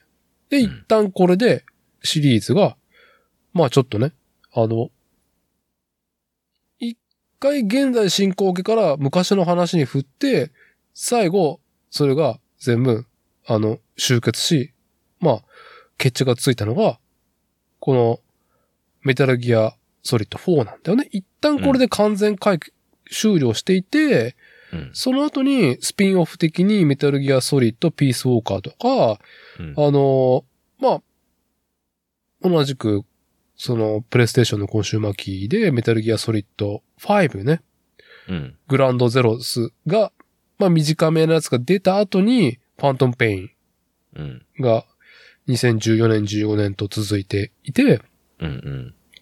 俺5だけやれてないんだよな。本当に。5だけは YouTube でクリアしてしまいました。すいませんっていうところで。あーはいはいはい。本当にお私の人生で、なんか、大事な時にちょっと選択間違えたなっていう。うん。まあ、こっちは、だから、ほぼ全部やってんだよね。そうっすね。P、あの、メタルギアソリッド以降はね。うん、うん。うん。ピースウォーカーとかもやったし、はい。うん。5に関してはでもクリアしてない。あれでしょバディが、バディ、そう。連れ添いが死んでしまって、あまりにも辛くてコントローラーを置いてしまったっていう。うんで、そのまま、あの、時間が経ってしまったってい うね。はい。うん。いやー、まあ、この番組のリスナーでゲームやらない人も全然いると思うし、あの、小島秀夫監督の作品性ってのは、まあ、ピンと来てないかもしれないけど、デススラ、デスストランディングがあって小島秀夫だだったでしょ完全に。小島秀夫だなと思いながらやったあでしょ小島秀夫でしたね。小島秀夫だったね。うん。完全に小島秀夫だったでしょうん。あのーまあちょっと前に、まあ同じく今年はさ、本当に国内、海外ともに、あの、ゲーム業界を震撼させた、フロムソフトウェアのエルデンリングね。うんうん。あれは、あれこそ、まあ、あれも、うん、まさにフロムソフトっていう、なんか、こう、独自の作家性のあるところだったじゃん。うん。なんか、そこからね、コジプロの作品やったらさ、コントラストがすごいよね。すごいね。カメラの当て方ちげえなって思ったよね、同じゲームでも。違うね。その、デスストランディングとかその、うんコジプロの作品の方が、より、なんだろう、作り手の存在感を感じるけどね。感じたけどね。てか、あんなゲーム性ないよね。うん。小島秀夫が好きか嫌いかってところでまずね、割れるかもしれないけどね。嫌いっていう人がまあ僕の周りにはいないからさ。あれ、なんかちょっとわかんねえなって降りた人、離脱率ってどうなんだろうね、小島秀夫監督。その、時間がなくなったとかではなくってさ、うん。合わねえなっちってやめた人ってさ、デスストはね、でも降りた人多いと思うよ。要は、あのーつお使いじゃん。そうね。あの、デスストランディングは、その、運送業のゲーム性であり、メインストーリーはあるけど、基本的なゲーム性は何かって言ったら、荷物を運ぶっうん。ていうね。それの永遠繰り返し。そう。だからね、あの、メタルギアの方が、まだゲーム性としては分かりやすいのかなって気はする、した。そうね。あうんの、話もどんどん進んでいくし、途中でそんなに反復するようなこともないしさ。5はちょっと反復要素あるかもしんないけど、 5はね。う。うんまあ、5は本当まあ、めちゃくちゃメッセージ性が強い。うん。より強い。うん。そうね、だから、ゲームなんだけど、まあ、メタルギアシリーズは、まあ、かくれんぼだね。戦争っていう舞台をうん。描きながら、プレイヤーも本当に、もう一流の傭兵っうん。ていうところだけど、あの、基本かくれんぼはうん敵に見つからないようにしていくっていうね、敵をどんどん倒していくっていう、いうかね。まあ、それがスニーキングミッションと呼ばれ、うん。まこっちさんがさっき濡れ線を、ね、リモート通話してる相手を私立てにうん。見つからず、スニーキングして食べてた。うん。その隠れ、隠し通したっていうところに、まあ、で面白さがあるじゃん、あれ。うん。まあ、デスストは、まあ、配達する、物を運ぶっていうのがメインで、なんか、ちょっと違うんだよね。敵をただやっつけるっていうだけではないっていう。うん。はい。まあ、あと、なんか、まあ、アホみたいにテキストが出てくるからさ、そう、今回のやつはでもテキストは多かったですね。でもなんか要所要所にさ、あのサムワンとかさ、うん。ちょっとなんかこう、ちょっとしたメモリーチップ回収して、うん。ね、あの、昔あった、まあ、ゆ、ね、こう、歴史に残すべきものみたいなさ、はいそういうもののうんちくだったりとかっていうのは、ああ、ちょっと小島感あるな、とかさ、うん、うん。うん。一番最初に拾って、あのメモリーチップ拾って、あの、見たやつが、フレームアームズだったのがびっくりしたっていうね。 んどこで拾ったチップだったか忘れたけど、そうだったっけうん。配送したら、フレームアームズを、と思ってさ。うん。今回、そう、だから、まこっちが、うん。その、デススト、やるっすってのを聞いて、ね、まあ、去年末の、ザ・ゲーム・アワードで、まあ、小島秀夫監督が、んニューヨークかうん。に招かれて、うん、その舞台で、デス・ストランディング2のね、発表をしてね、うん。会場を沸かしたっていうので、まあ今、後で紹介するけど、いろいろと精力的に監督がフロントマンとしてさ、いろんなコンテンツに出てるから、まあ、ちょっとまあこっちもやってるし、もう一回ちょっとサクってやろうと思って、うん。まあやって。あれサクッとやるって何どういう、あれなのもう、その、つない、どん、ガンガン繋いでって、とりあえずメインストーリーばっか追っかけていく感じでやったってこそうそうそう。国道を作りたいのをぐっと我慢したりとか、とうん。うん。まあ、雪山でちょっと遊んじゃったけどね。雪山は楽しかったね。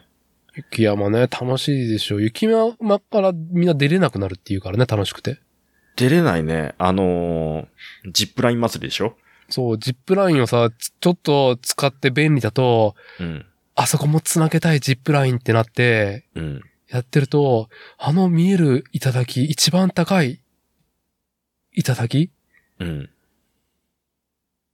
登れるのかって、登り始めちゃうとかね。登り始めちゃう。はい。やらな2くていいの周目は BT も怖くないしね。そうね。うん。。 1周目 BT 怖いからさ。 やっぱいい、いや、こ、怖いは怖いよ。演出的に嫌だし。 1周目の BT ほんと怖かったから、もうほんと嫌だと思ってたけど。あれはでもね、あのー序盤にさ、うん。あのー要は、配送の、い基地局がね、点在してるんで、ブリッジズっていうその、配送の、まはあ、い組織の基地局が点在してて、うん。で、その、昔は、まあ今、むそのゲームの中でいう昔っていうのは、まあ今でいう現代的な設定で、インターネットも普及していて、で、ね、人はこう、そういうネットを介してみんな繋がっていたみたいなさ。で、ある日、その世界が破綻して、崩壊して、今まで繋がっていた繋がりが全部断ち切れて、いろんなとこに点在してる、拠点が点在して、みんな点として存在してるみたいな形になったと。で、そこの点と点を繋いで行ってくれるかなサム君って、まあ主人公なんだよね。サムよと。はい。で、まあ、そうやって点在してるところに、まあ、配送して繋いでいく、ある通信網を繋いでいくみたいなのが主軸のゲーム性なんだけど、うん。その拠点、拠点の全然関係ない、ちょっと偏僻なところに、ね、偏屈おじさんたちが住んでるんですよね。プレッパーズっていうね。偏屈な人多かったね。ねです。そんな組織に私は所属する気はない。私はこのシェルターでいれば十分だから、物だけ届けてくれればいいみたいな人がいて、うん。で、そういう人たちにいろいろこう、いろんなものを届けたり、その人のお願いを聞いたりしていくと、だんだん打ち解けていって、まあ、協力してくれるようになるとかさ。はい。ね、そうやってやっていくんだけど、そのプレッパーズの中に、エンジニアっていうね、序盤に出てくるプレッパーズで、エンジニアっていうのがいてね、いたね。そう。で、まあ、その、最初に荷物を届けて、おーじゃあちょっと今度これも届けてくれよ、みたいな、そういう依頼が増え、で、何個かこなしていくと、メールが届くようになるんですね。はい。はい。で、エンジニアが送ってきたメールで、僕はこのゲームをクリアしようって勇気づけられたメールが1個あって、お、なにそれ。それがね、私今日ね、あの会社でね、書いてきました。これエンジニアがその送ったメールでね、荷物を運ぶのはただの労働じゃないと。私、これ読んじゃっていいのいいですよ。私は、これエンジニアのメールね。はい。私はこのシェルターで生まれ育った。両親は死んでしまったが、私にエンジニアとしての技術を伝えてくれた。父はよく言っていた。道具や物を作ることは、ただの労働とは違う。それは人間にしかできない仕事だ、と。できた道具は作った人間が死んでも残る。都市の人間や多くのプレッパーズは、生き延びる、生き延びるための労働しかしていない。と父はよく怒っていた。お前は未来につながる仕事をしろ。と教えられた。サム、君がしていることは荷物を運ぶだけの労働じゃない。人と人をつないでアメリカという未来を作る大きな仕事だ。君と私とでは仕事のスケールが違うけれど、私は君の仲間だと思っている。頑張ってくれ、サム。でこのメールが、なんかこうね、響いちゃったんですよ、僕に。はほう、つって。い。いやー同業者。同業者目線。まあ、マゴッチさんはね、あのートヨタバビロンシステムのね、あのーまあ、運ぶっていうところのね、パートを担う会社で勤めてね、もう、うん十年。運んできたわけじゃないですか。なんかね、あのーそんなにこう、大風呂敷を広げるつもりもないんですけど、はい。やっぱりね、あの、物を作ってる人ってすごいなっていうのは昔からずっと思っていて、うん。を。物を作る人、物を直す人っていうのはもう昔からもうき基本的に尊敬してて、あのー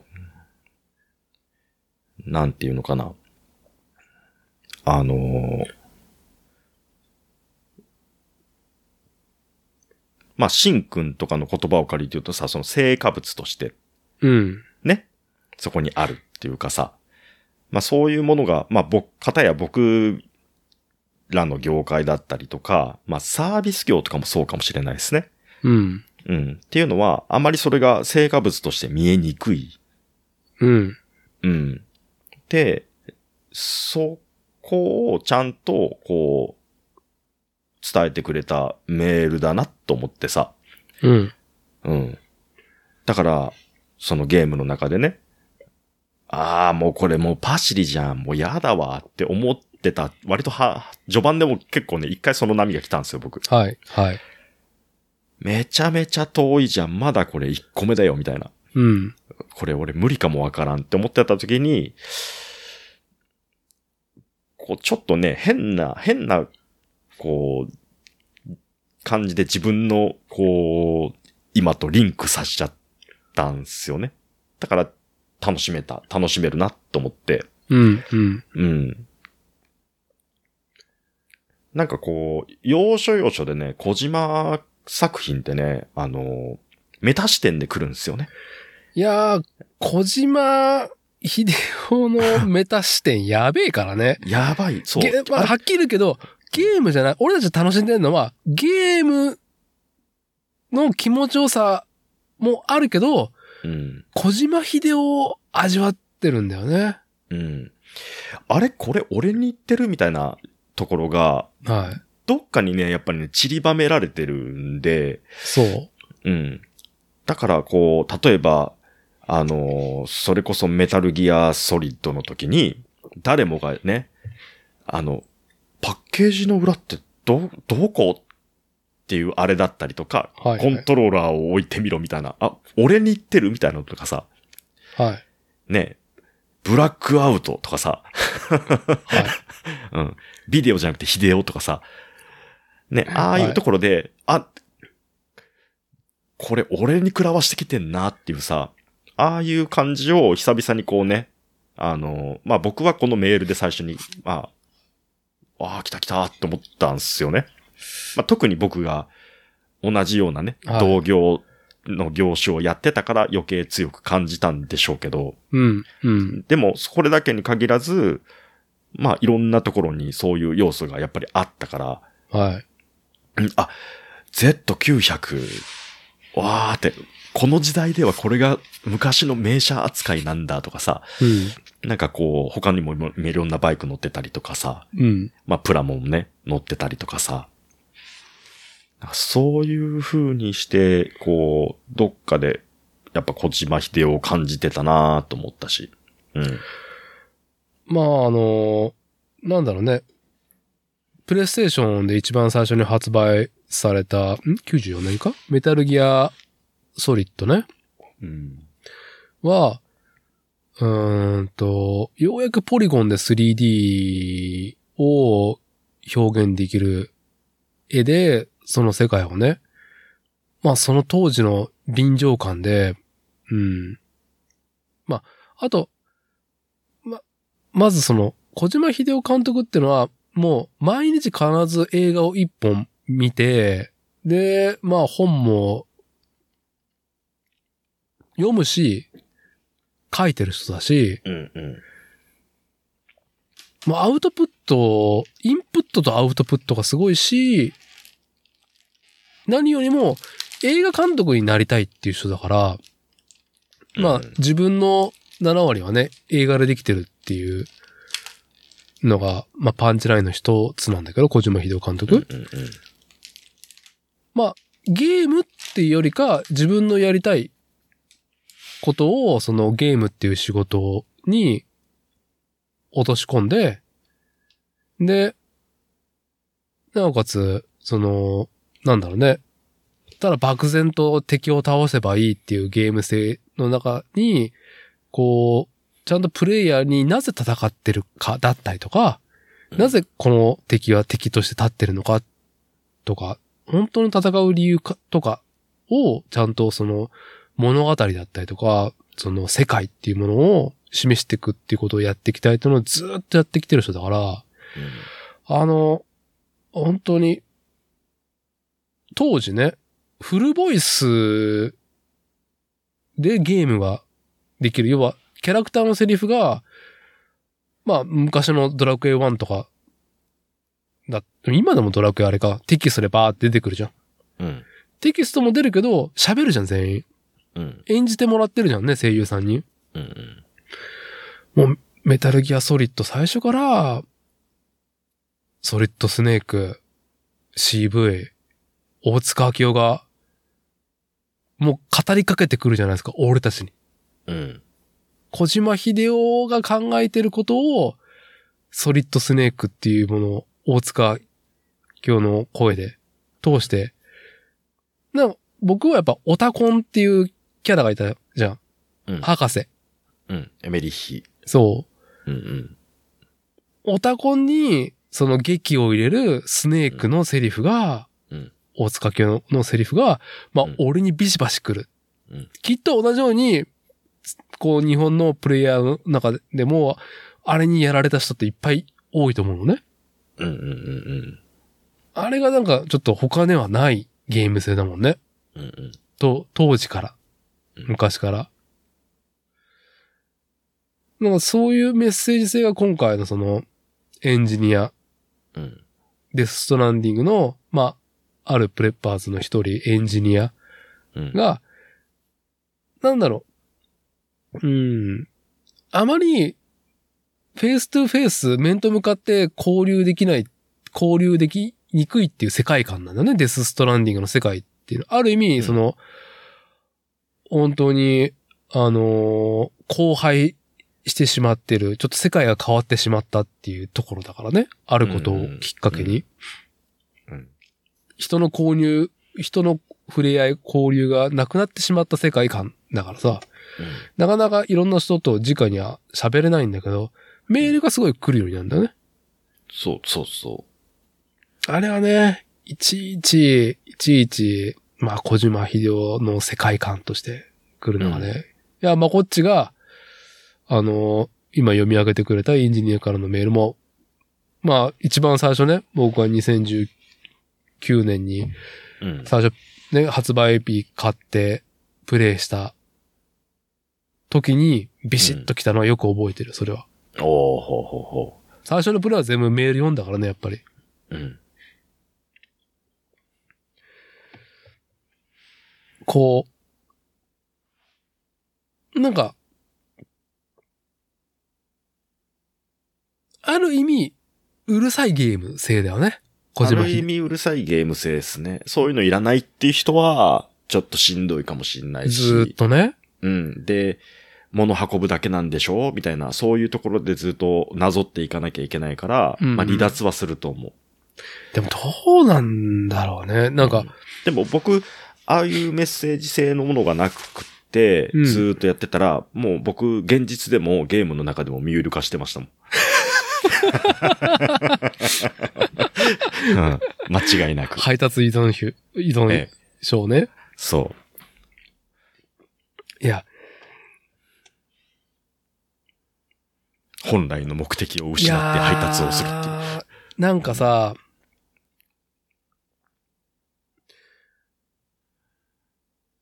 コントロール性とエロの話をしたいんだけどさ、うん。小島秀夫監督におけるね、うん。あの、アフターシックスジャンクションに小島秀夫監督、じゃない、アフターシックスじゃないや、えっ、と、プレイステーションプレゼンツ、マイゲームマイライフだ。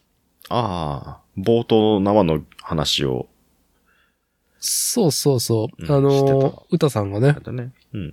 ライムサー歌丸氏がパーソナリティを務める、あの、まあ、ゲームが好きだった。すごい。い今でもゲームやってる。もしくはゲームクリエイターの人をゲストに招いてね、うんうんやってる番組に、で、スストが発売される2019年の、まあ、直前ぐらいの時にゲストに招かれて、まあ、いろいろそのボートナーの話も、もうもちろんテーマになってんだけど、まあ、ボートナーの話は、まあ、ゲームって敵を倒すばっかり、棒のゲームばっかりに対して、やっぱり人と人をつなげる、その縄のゲームも必要だよねっていう、その、ね、論の話もあったけど、うんうんあの、自動販売機の話前したと思うけどさ、うんいや、僕だったら自動販売機、もっと面白くできるんですよって小島秀夫監督が言ってるのあがあすごい印象深くて、うんやっぱり、その、ゲームって双方向だから、自分がコントローラーで入力したアクションに対して、画面上の、その、プレイヤーだったりとか、いろんな事象が答えるっていうね。うんうんで、またそのフィードバックが、今だとその、バイブレーターだったりとか、うんまあ、あとはその、自分の入力に対してのゲーム内の世界がどう、ね、アクションするかっていうのが基本なんだけど、うんそこの間だったりとか、操作感だったりとか、うんタイミング、音、操作音うんとかでもっと気持ちよくなるっていう意味では、うん自動販売機もうんボタンがどういう手触りで、うんで、押した時にどういう間があってどんな音が出るか。で、うんその押した入力によって、自動販売機から缶がどういう音を出して、どういうタイミングで自分の手元に来るかっうんていう全ては、自分だったらもっと面白くできますよ、自動販売機うんっていうのが、なんだろう。まあほんと小島秀夫のゲーム性、まあいろんなそのメッセージ性とかうるさい感じとか、まあ後で言うエロもそうだけど、うんうんフェチジスもそうなんだけど、もう、血肉というか骨子だよね、それが。もう、ゲーム、この、このゲームずっとやってしまううん感理由ね。はまればだけどね。刺さればだけどね。そうそうんうん。う。は、なんか、一貫して確かにメタルギア、プレステであったメタルギアシリーズは一貫してあったし、デスストでも、巧みだな、とも、感じ、うん。まあ、もうその基本でね、ついつい多分デスストね、気持ちいいからさ、続けてしまうし、あと配達するとね、こんなに運んでくれたのか、サム。うん。こんな状態でとか言って、うんめちゃくちゃ褒められるっていう ね。ライクっていうね。ライクがつく。ライクもあるけどね。いやー。まあ、それと、うん。あとその、真面目なテーマがもう、核にあるじゃん。うん。物語性も含めて。うん。に対して、あうのん、エロの振り幅がすげえ、いいじゃん。うんうんうん。あの、なんだろう。そんな無風なシーンいるみたいな、うん。が、シリアスなストーリーとかシリアスな展開でも、なんか敵味方隔てなくあるっていうね。うん。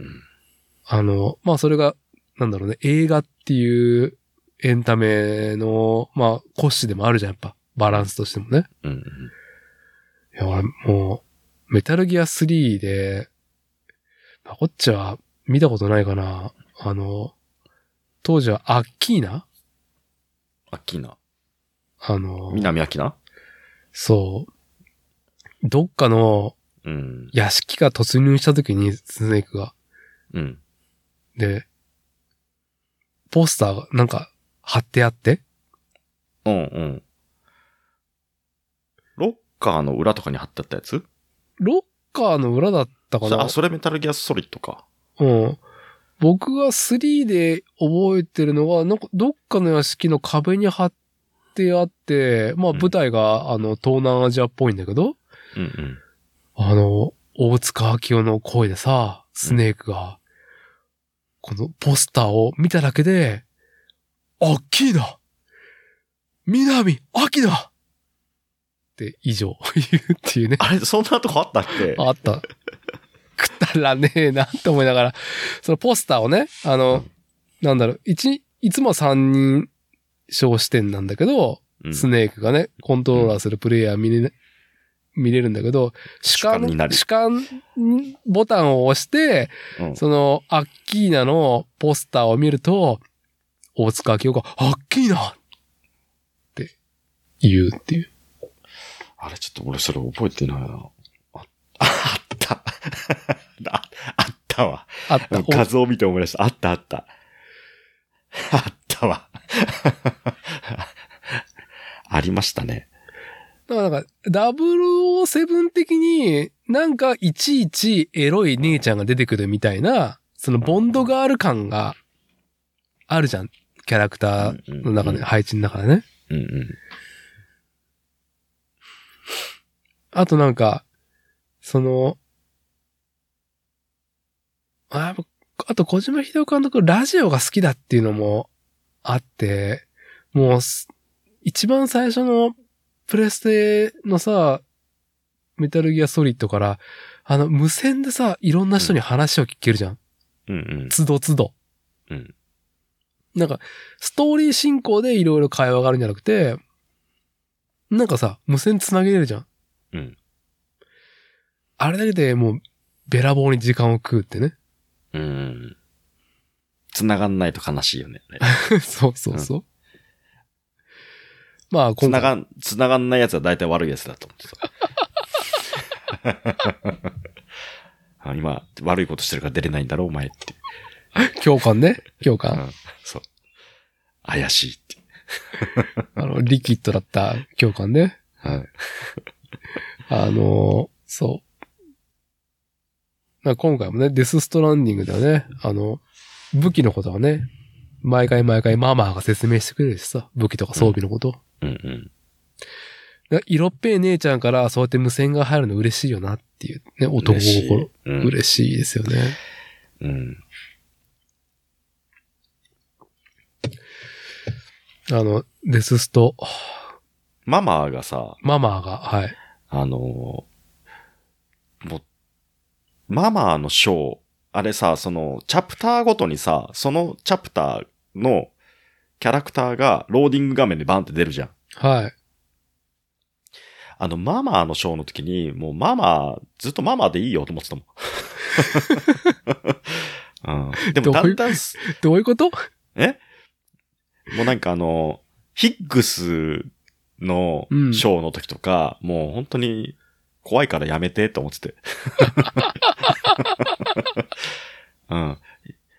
まあ、ハートマンか、ママのショーは良かったな、うん、と思って。はい。怖いのがないから。そう。ママはでもだんだんね、あのー小川いおりにしか見えなくなってきたっていうね。小川いおりうん。小川いおりっていうね、セクシー女優なんですけど、俺が思ってる人かな。モデルがでもいるはいるんですよね。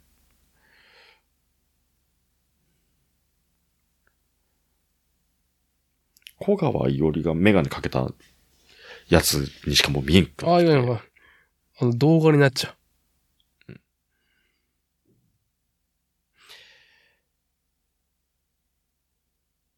だからママ、配送で、あの、あれ、後で知って温泉、あ、温泉、あ、そういうことがあったんだって、後から知ってさ、う。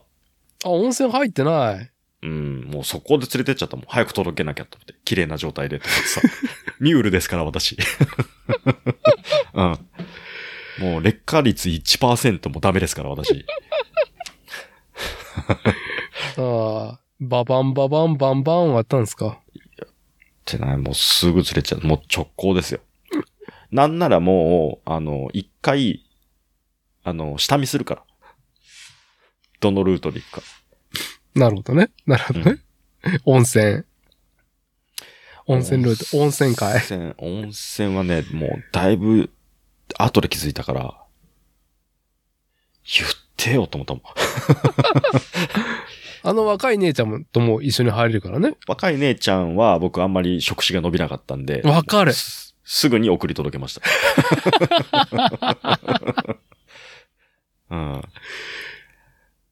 わかる。うん。そまう。あ、早でかった。まあうん、怖いっていうかさ、デススト。まあ、あの、死者の世界っていうこともあって怖さもあるけど、うんあの、やっぱり倫理観をさ、ちょっとさ、えぐってくる、ギリギリの線じゃん。あの、うん赤子と、うんうん赤子と、えーっと、死者うん。うんっていうね。うん。うん。まあ、独特だよね、あれあの感じ。うんまあ、でも、ほ一番話の大筋なところだよね。そうね、ビでもびビっ、うん、でもびっくりしたけどね。びっくりした。うん、ぐわ、こんなストーリーよく思いつくなと思ったけどねあ。の、あれでしょあ、あ、あ、あーってなったでしょ最後。どこでどこでもういろんなとこでなってるよ、それ。 それいろんなとこでなってる。けど、あの、はいもう、その最終的に話が畳みかけで、もうどんどんどんどんさ、はね、答え合わせが進んでいくときい。に、うん。もう、涙が出るよね。誰に対して勝つったらやっぱ一番胸熱だったのはあいつだけど、ダイハードマンでしょえダイハードマンもそうだけど、うん。だもうみんなそうだな。みんな、 みんな、みんな主人公。そうね。まあ、うんめ、主人公のうんサム、俺は崖だったけどっていう、そのその辺から俺も類線崩壊したし、タータータータラターターターターターターって、あ、あー、あーって。もうほんとね、ああ、よくできた話だ。まあでもほんと片手間じゃできんわと思った。うんいやいや、じっくりやれてよかったと思うし、うんいや、だってさ、あの、俺、あの、2019年に買って、で、まあ、そう、今回2週目で30何時間だったっけな。 30何時間で終わるのあれ。いや、ともう飛ばしてね。うん。めっちゃ早いね。いやいや、終われんかったよ一番最初の時は。やりたいこといっぱいだからね。うんうん。で、ちょっとなんか、あの、なるはやでクリアって感じで嫌だなって思いながら、あれだったけど、まあ、で大筋をね、プレイ性と大筋をちょっと思い出、ね、ちょっともう一回再確認っていうのあったけど、俺一番最初やって、で、クリアして、で、その後、あの、最終シーケンスね。うん。いろんなゲームのラスボス前うんうん。が、まあ、セーブポイントにして、エンディングだけ見よ見ようっていうさ、うんまあ、なんかその、そこを反数しようっていうたしなみもあるじゃん。その、うん。ゲームのラストだけね。うんうん。あれ、最後のシーケンスやるのに、2時間ぐらいかかるからね、ムービー全部見たら。そうね。一個の映画だからね、最後のラストだけで。うん。でそだっれ、て僕す、うん。僕もさ、だって途中でさ、まあもう最後駆け抜けるだけでしょっつって、うん軽い気持ちで始めたもんだからさ、途中でしたからさ、ばーばーっつって。 リいかんもといかん強制、強制的に終了です、みたいな。 たど、えたどり着けません、みたいな。うん。終わりが重厚、重厚というか、長、長いっていうね。いやー。まさにね、映画だよね。うん。だから、まあ、僕はあの、あのビ、ビーチからうん。帰るうん。っていうところから、最後の配送うん。までを何回も反数したんだけど、うんうん。 2時間超えるもんな、あれ全部。スタッフロールまで見ると。うん。いあや、の、はい。最後のあのシーケンスのところは、あの、やっぱり、まあ、僕的には、あの、リノア ル説、あれをちょっと、ファイナルファンタジーうん。え、未来英語に閉じ込められた、こう、ね、はい。あの人の気持ちがちょっと分かったっていうね。 辛かったね ー。アルティミシア辛かったねーって。まあうんまあ、そういう、そういう側面ありますね。はい。そういう側面ありますね。はい。分からされたっていうね。うん。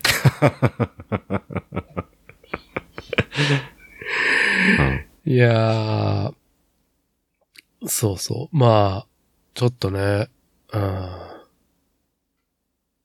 まあ、デス・ストランディングの続編2がね、50プロから、あのー出るっていうのは、去年の、あの、TGA か、ザ・うんゲーム・アワードで発表されて、まあ、全世界のファンがね、震撼して盛り上がっているのもあって、もう一回プレイしたけど、2019年にプレステ4と5対応で発売されたデストランディングは PC 版も出て、で、アップデートアップデートも経て、で、ディレクターズカットが出たんだよね。確か、去年か一昨年かなうん。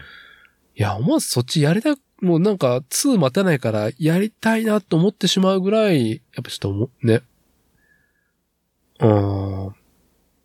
物足りないというか、もっと味わいたいっていう欲が出るぐらい、うん、デスストは、うん、傑作だなとは思うし、2はまだ確定してないもんね。全然作ってる最中だもんね、今。ああ、もういいよ、まだ先で。 もうちょっと休憩したい。 でも今年はさ、あの、ゼルダの続編が出るでしょそうね、はうい。ん。あれはもうちょっと今年の楽しみで、うん、もう、今からワクワクしてますけど。はい。うん。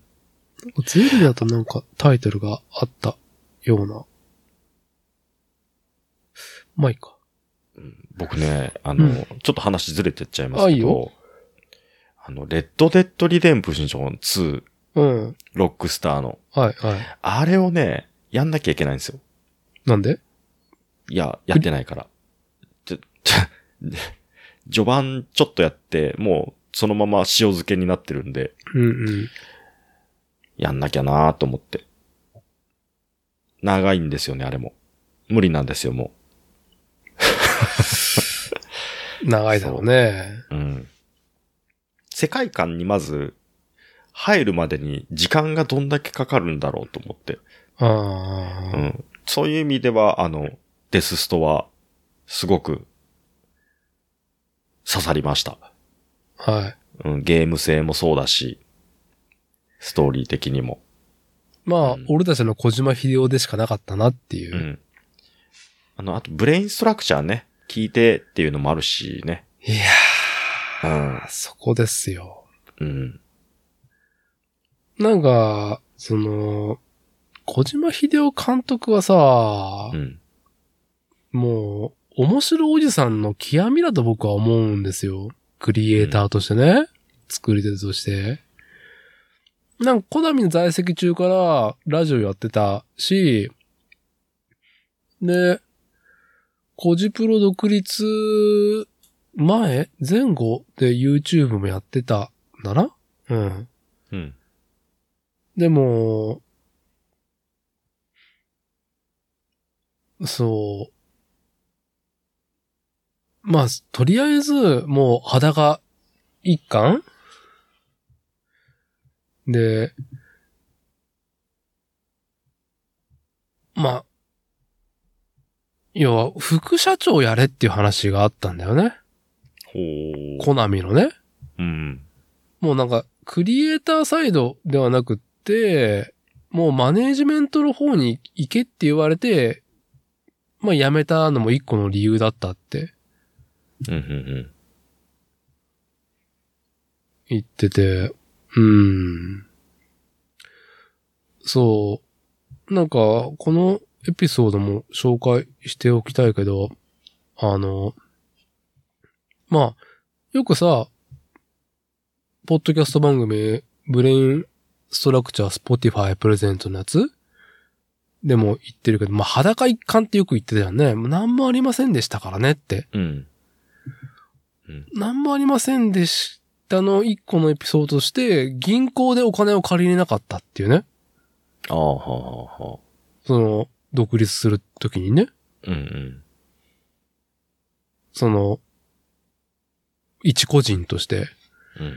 ちょっと融資できませんって。いや、そこをなんとか、っていう風にちょっと、ごねてたら、ちょっと支店長に、聞いてきますって。なったら支店長が、小島秀夫メタルギアのみたいな。バカいい融資しろみたいな話になったっていうね。うん、うん、まあ、やっぱ、それぐらい、その、個人事業として立ち上がるのは本当に大変なんだなっていうのと、うん。うん。やっぱその、ゲームで繋がった人が、世界があるっていうね、まあいい話でもあるんだけど、ほらあの、前さ、ツイッターさ、うん送ったじゃん。デスストのやばい点ってね。うん、うん。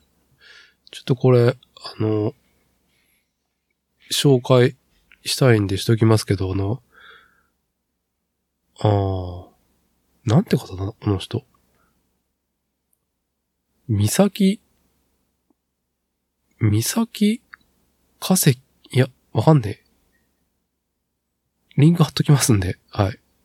ソースは貼っときますけども、まあ、この方がちょっと紐解いてくれたデスストランディングのやばい点、うん。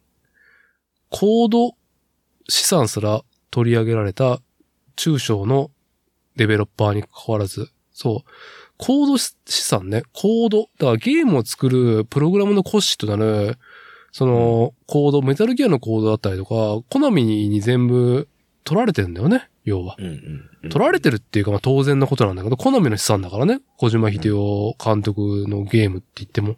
うん、うん。ね。そう。で、そんな何もない状態、高度資産すら取り上げられた状態で、ネームバリューのせいでね、小島秀夫監督の。うん。トリプル A クラスのクオリティを期待される中、必要最低限のグラフィックとゲーム性の妥協点を見極めた上で、隙間を SF ストーリーで埋めて、えーっと、外然性を担保する神業みたいなリソース管理のうまさだと思ってる。難しい言葉が多いけど、はいうん。感じてきた、感じてくださいっていう。そう。まあ、とりあえず本当に何にもなかったんだなっていう中で、うん。 2015年の12月に独立して、プロダクション作ったけど、その間、だって、少数精鋭とはいえ、社員はね、まだ何も売るもんないのに、社員をね、養いながらゲームを作っていて、やっと2019年に作るっていうだけでも、本当に、売りが何も立ってない会社だからね、コジプロ。うん。それも見極めた上で、まあ融資を募って、で、まあゲームが、やばいよね。だって、ゲーム作る、本当に自分が好きなゲームを作るために独立してるけど、ゲームできるの、独立して4年後ってやばいよね。うん。それまで、スタッフ抱えてるんだからねって話もしてたもんね。そう。うん。だから、まあ、本当にクソほど忙しかったんだと思うけど、いろんなね、そのゲーム作る以外も、会社運営っていうこともね。うんうん。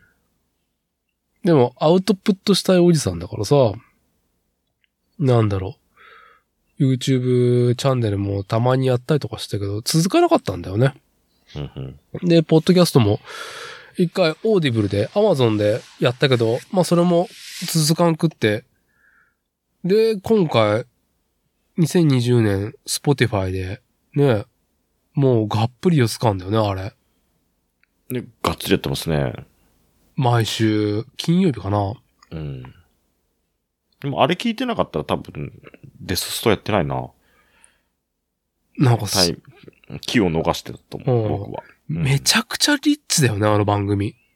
うん。リッチ、今回のその、デスストを感じるゲストですけどね。ああ。つながり方だったりとかさ。はい、はい、はうい。ん。すごい。コジプロの立ち上がってからの何か。そう。うん。まあ、やっぱりゲームクリエイターとして世界に名を馳せて、なおかつ映画好き、映画バカだからっていうところで、まあそのデルトロ監督だったりとかね、うん。のつながりができていて、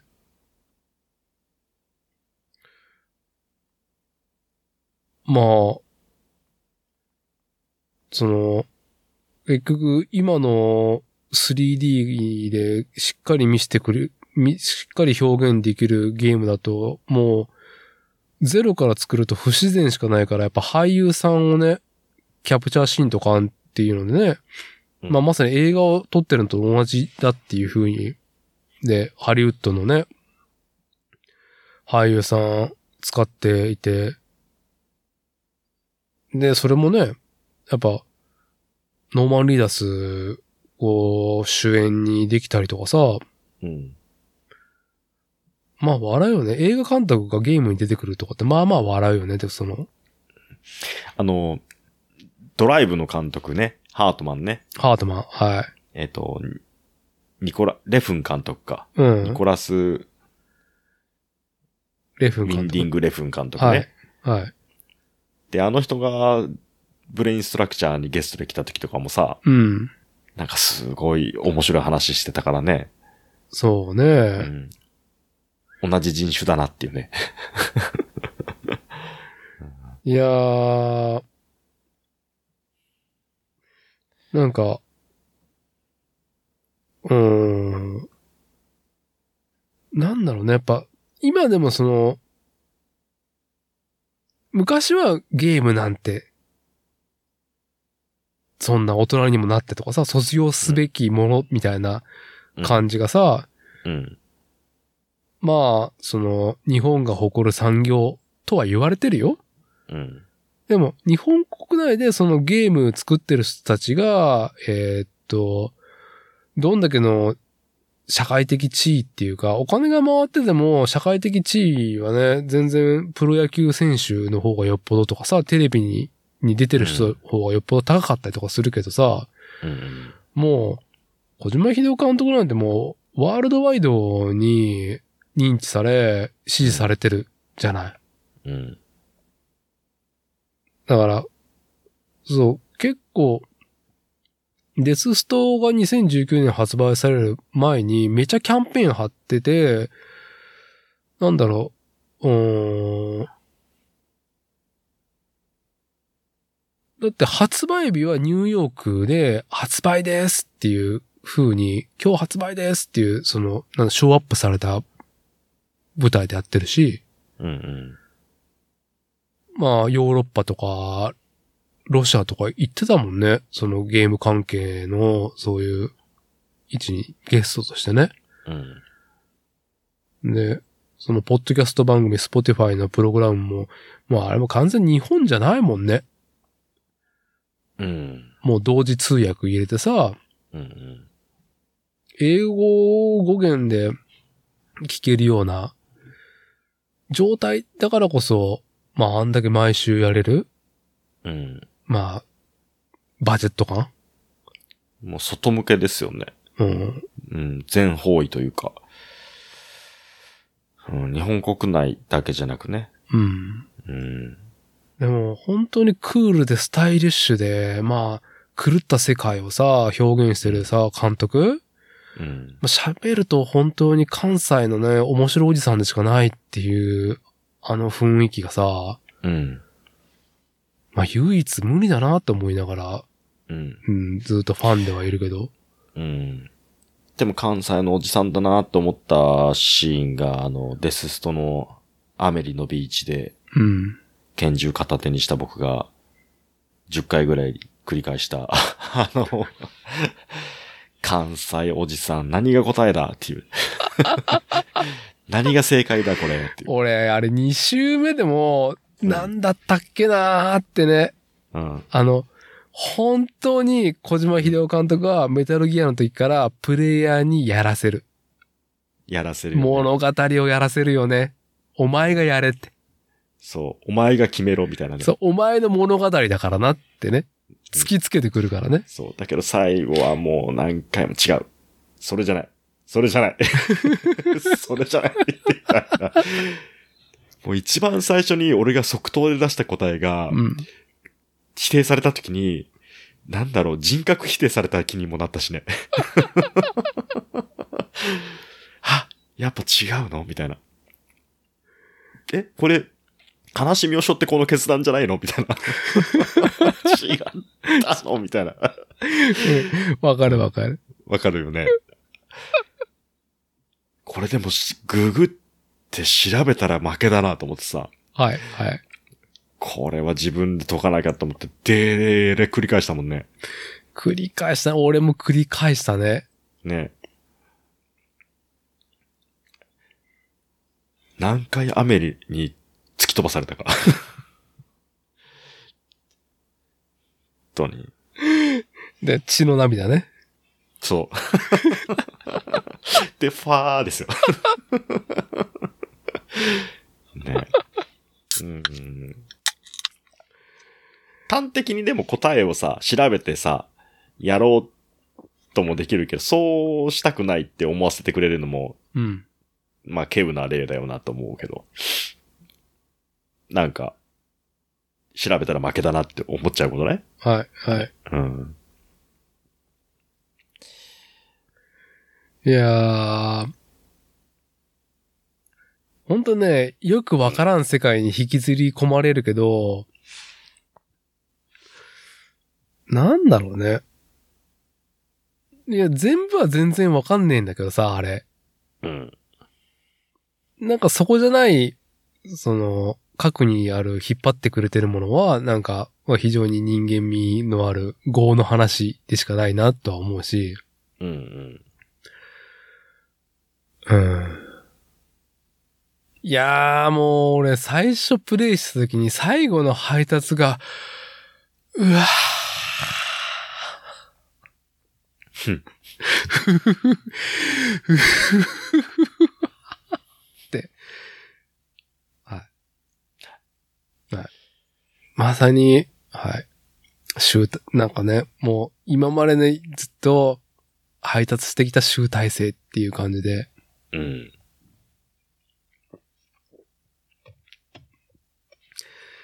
はい。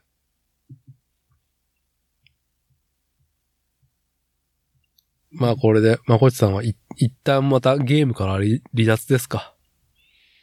もうちょっと今お腹いっぱいだね。うん確かに、なんかやろう的にも今はなってないな。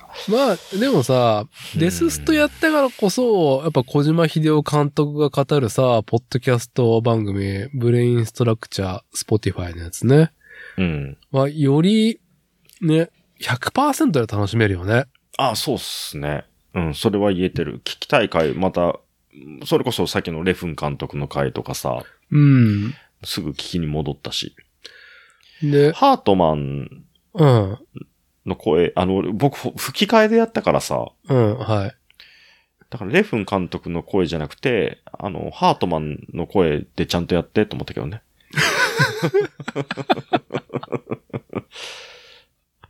うん。違うから。アフレコだから、あれ。うん。ちゃんとやってと思った。うん。ああ、なるほどね。はノーノーノーマンの時も、い。はい。ちゃん、ちゃん、ちゃんとサムの声でやって、つって。逆転現象起きて。かも完全ね。いやー、まあね、も、もちろんその、基本は俳優さんのね、声で、で、字幕でやるっていうところなんだけどね。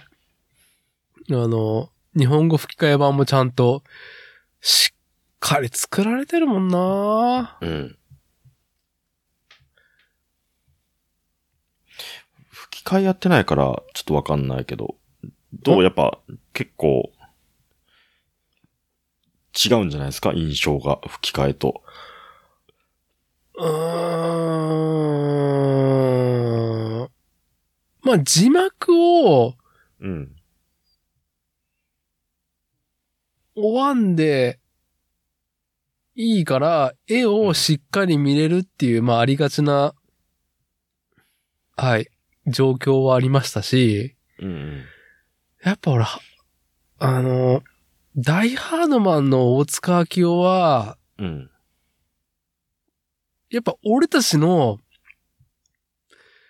あれって多分狙ってると思うけど、俺たちの、まあ、スネーク、ビッグボスじゃん、そうね。ボスじゃん。うん。だからさ、やっぱ、ボスに褒められてる感がいいよね。うん。サム、よくやってくれたって。そう。待たせたなの一言も欲しい し。あの、やっぱりその、そこの声優求めてやってるところもあるし、うん。あと、僕が吹き替えをす真っ先に選んだのは、すあの、字が読めないっていう。はい、画面がね、ちっちゃいとね。そう。本当に読めない。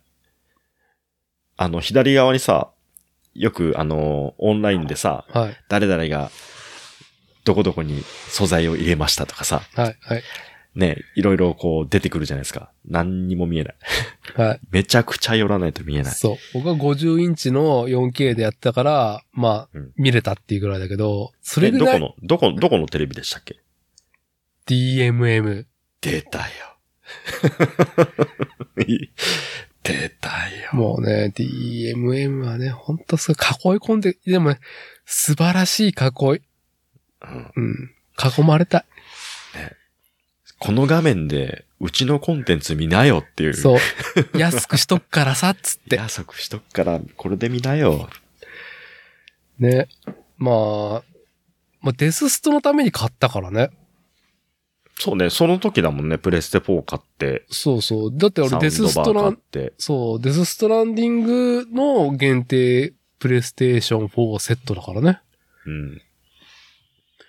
まあ、あと、日本語吹き替えでデスストやるとやっぱ津田健次郎ね。もう今じゃだいぶ、あの、イケボで、もう、もう大活躍のね、津田健次郎さんがね。いい、聞きやすい声してるしね。うんずーっと、まあ、俺たちさ、初対面とかヘッドホンでやってるけど、うんあのイケボで支え、ね。あのイケボの独り言とともにやってくって。あよし、行くぞめっとか、ーあー、いいっすね。行くかとか、おそっていうのを。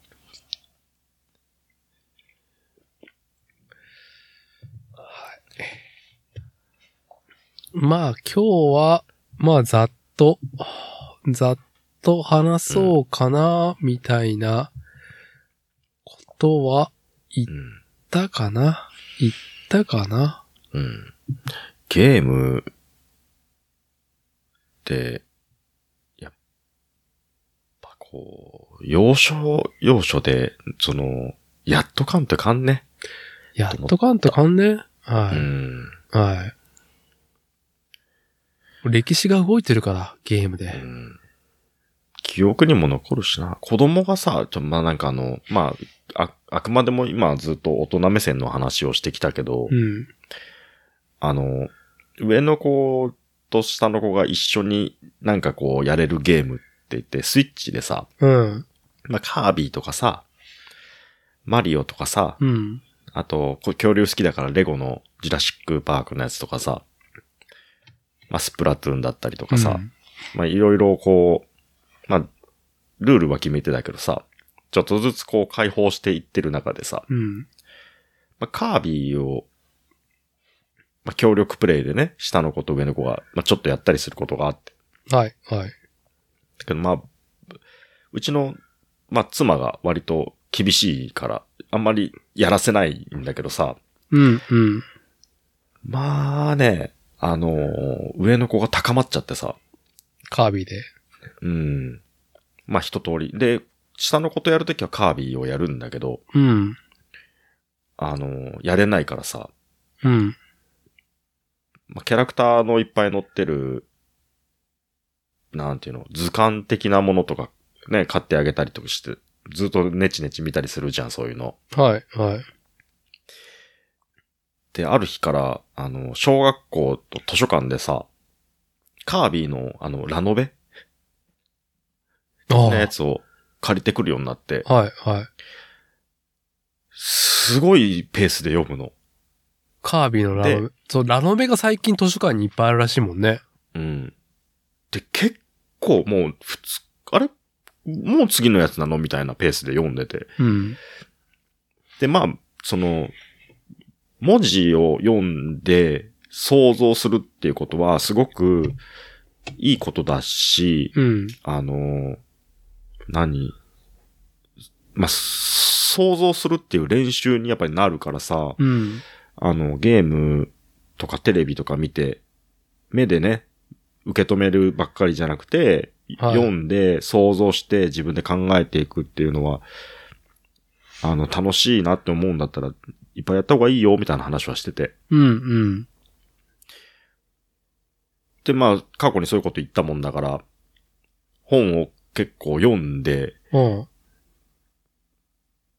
まあ、その、カービィの本だからさ、そんなもん本じゃねえみたいな感じでさ、はい。ね、うちの妻はさ、ちょっと小馬鹿にしてはいるんだけど、うん。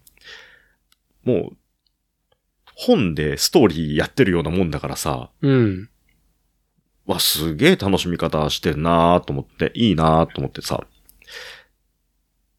で、この前、あの、ディスカ、今、そのカービィがディスカバリーなんだけど、うん新しいや、一番新しいやつがね、そのディスカバリーの、その、小説が、なかなか借り、貸し出し中でずっとないと。ほう。 2巻、2タイトル出てるんですけど、うん。でそれがなかなかないと。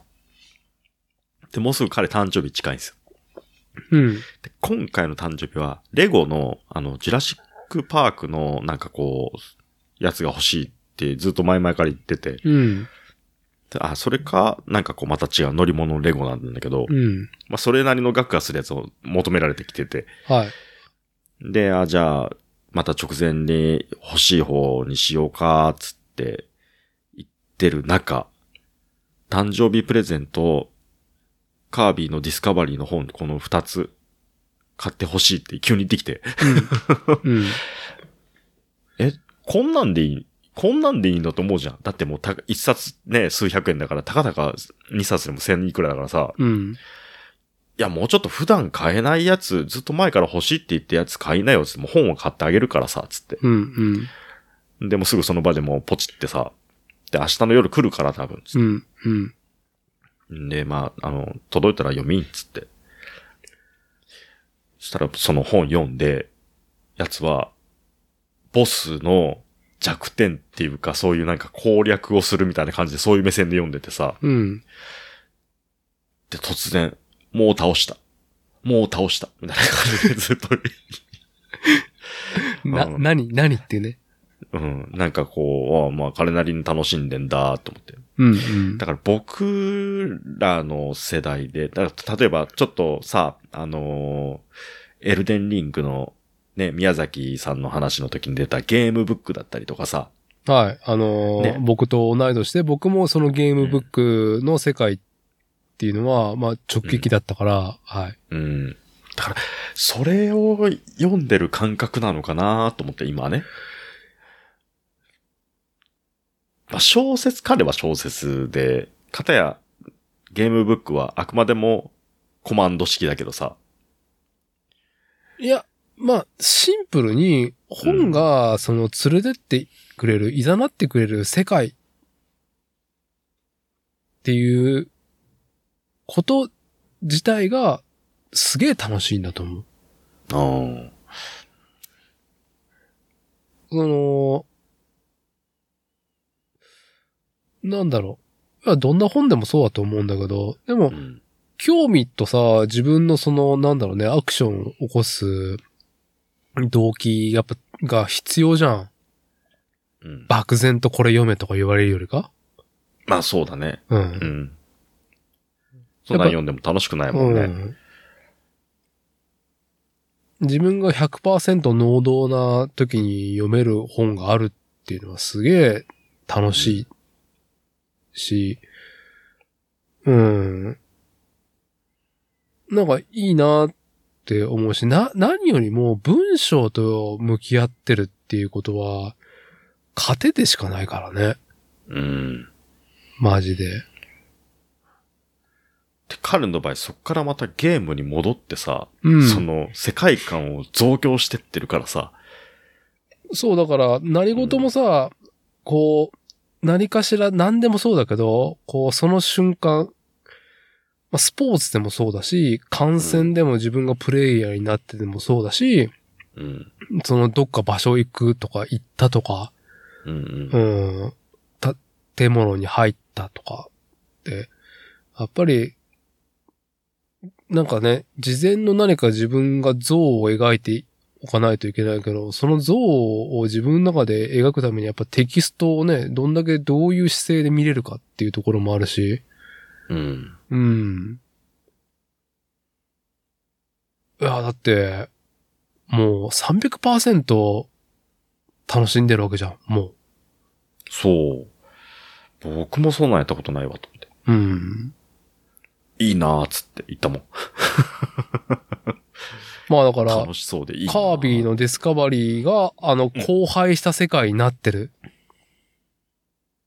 ていうのも、漠然な雰囲気ではなくて、より深いところを見れてるわけでしょオタクの長男はね。うん。すごく高まってますよ。うんで、はい。そんなのに触発されちゃったもんだからさ、うん。俺別にそんなゲームでそんなね、文章と、そのゲームと行ったり来たりしたことそうやっぱないよなと思って。うん。たまにね、あのー思い出したかのようにね、あのーファミコン元気玉を聞くんですよ、僕。えファミコン元気玉って、あのー昔さ、あのーほら、オッチーが教えてくれたやつ、ほ最初、えっとね、グラディウスから始まって、う。うん。グラディウス、ツインビー、ゼリウスってずーっとなんかあの、曲をさ、アレンジしてさ、うん。ミックスになってるやつがあったじゃん。はい。ちょっと早めの BPM で。 YouTube にいっぱいあるね。ファミコン元気玉で。うん。あ、なんかね、アレンジがいっぱい入ってるやつが多いけど、うん。一番最初に聞いたそのままのやつをたまに聞くんだけど、まあさ、あの、ファミコンの昔の名曲メドレーみたいなやつ、そういうのって、原曲の原音そのままで、聞く、聞かせてくれるやつ。まあ、それはそれでいいんだけど、うん。そんな、ただただ聞いてても、まあ、ああ、これ、ああ、こういうのあったよね、こういうのあったよね、みたいな、聞き方しか、聞こえ方しかなくてさ、うん。その、ファミコン元気玉のいいところは、あのね、早いんで すよ。た うん、気軽に摂取ができる着で、はい。あはいこのワンフレーズ、この一瞬のここのフレーズだけでもうこれ腹いっぱいってとこでちゃんと繋いでってくれるから、うん、気持ちいいと。気持ちがいいっていうね。で、まあ、全部し、自分に刺さる曲ではないからさ、うんうん。うん。ただ、思い出すきっかけな、それを聞いて、そのゲームをやってた当時を思い出すわけでもなくさ、その当時の映像を思い出してたりとか、はいはいはい。その当時の空気感を思い出してたりっていう、ただのきっかけになってるっていうか、うんう。うんん記憶の扉をひが開くための鍵みたいな。だからね、たまにそれを、なんだかんだもうだって、それ初めて聞いたのって十何年前とかでしょ坂本教授んその、ミックスやってる人。誰がミックスやってるのか僕あんまり知らないですけど。ああ、そう。坂本教授、なんかその、坂そういううん。 16ビット音源をやってる人。それあの、あれあの、ちゃんとその本物のさ、あれ使って、ミディで演奏する人たちそれ。うーんとね、なんだったっけな。うん。で、普通にミックスも作ってる。坂本教授名義のファミコン元気玉もあるもんね。どれが元なんでしょうかね。どれが元なんだろうね。でも坂本教授はなんか俺もアルバム1、2枚持ってた、持ってるから、なんかファミコンだなっていう音で、まあ好ああ、はいはいはいはい。きなんだろうね。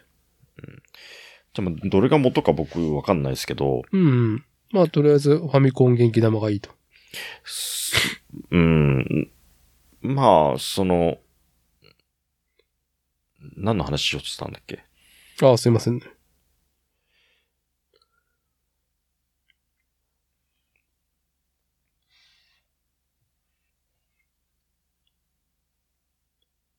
まあ、例えばこの前、あの、何気なく上司に行ってさ、うん。こうずっとか、あまあ、買う、買おうか買わんどこかなって他ってた、あの、武者ガンダム買ったりとかさ、はい、はい、はい。うん。武者ガンダム、結局ね、マスターグレードいや、違う。あのーなんだ。BB 戦士のああ、はい、はい。あれの、ね、なんてことないやつなんだけど、うん。いやーもうシャガンダム買うならやっぱ朝日屋でしょ、みたいな。 うん、うん。朝朝日屋で買ってとかさ、何の話だったっけな最近、それで、あ、あのゲームの曲聞きたいなと思って聞いたのが、うん。忍者龍剣伝だったんですよ。出た。 はい、で、一個送ったじゃん。はい、あの、戦列の竜って曲ね。はい。急に来たなと思っあてれ。あはい。こんな駆け抜ける疾走感の曲、あったねって思いながらさ、はい。ずーっと横スクロールね。はい。そう。って聞いてたらさ、これどっかで聞いたことあるなと思ってさ、はいあどっかで聞いたことなんだろうなと思ってたら、あの、荻野目洋子のダンシングヒーローが、ガシャーンって来て、はい。あれこれくっつくじゃんと思ってさ、はい。で、とりあえず仕事中に、あの、同時に再生してみたら、うん。これ乗るねってなって。はい。で、とりあえずそこの場で、これ忘れちゃうから、とりあえずくっつけとこうと思って、うん。もうその場でくっつけたやつをダーティンに送ったっていう。はい。早かったでしょ、あれ。早かった。うん。早かった鮮烈な手をし送っ、て今の長い文脈を全く知らずに急に送られてきて、急にくっつけたから、うん。もうくっつくね。あ俺れこ急れ、に来たけど、 はい。急にミックスしてきたのみたいな。うん。鮮烈の竜と、荻野目洋子のダンシングヒロがはい。ぴったり合うんですよ。はよでかっ、たです。これさすがにパクリだろうと思って。 で、あの、これいつの曲って思ってさ、要は忍者龍剣伝が発売したのが1980何年だったか。うん。うんちょっ。と待ってくださいよ。ワンね、忍者龍剣伝の。はい。まああれが果たしてワンの曲だったかって言われると僕も定かじゃないんですけど、うん。うーんとね。あれ、ちょっと待ってよ。だいぶ戻ったな。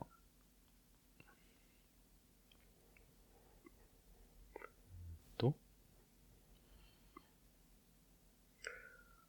荻野目洋子のうんダンシングヒーローは1985年ですね。 85年。で、片や忍者龍剣伝が88、8年か。うん。ダンシングヒーローが流行った3年後にうん。出てるんだよね。はだから、多分、 その制作の人が、これ聞き、聞きながらやってたんじゃねえかと思う 思ったい。ぐらい。まあ、聞きながらというか、まあね、その辺は、その辺はね、はい。まあ、そう。これは、あの、形にして伝えなきゃと思って。うん。そまう。あど、うどうでしたくっついてたでしょくっついてたね。くうっん。ついてたけど、このね、音源流せない場でね、あのーリスナーさんが何の話だっていうところになるっていうね。うん。あの、YouTube で交代交代に聞いてみたら多分わかる。はい。うんじゃあ、リンク貼っときますんで、リンネ・リュウケンネンと、荻野明吾のダンシングヒーロー。じゃあ、あの、締める、マジだって。締める上で、孫子さんなんかありますか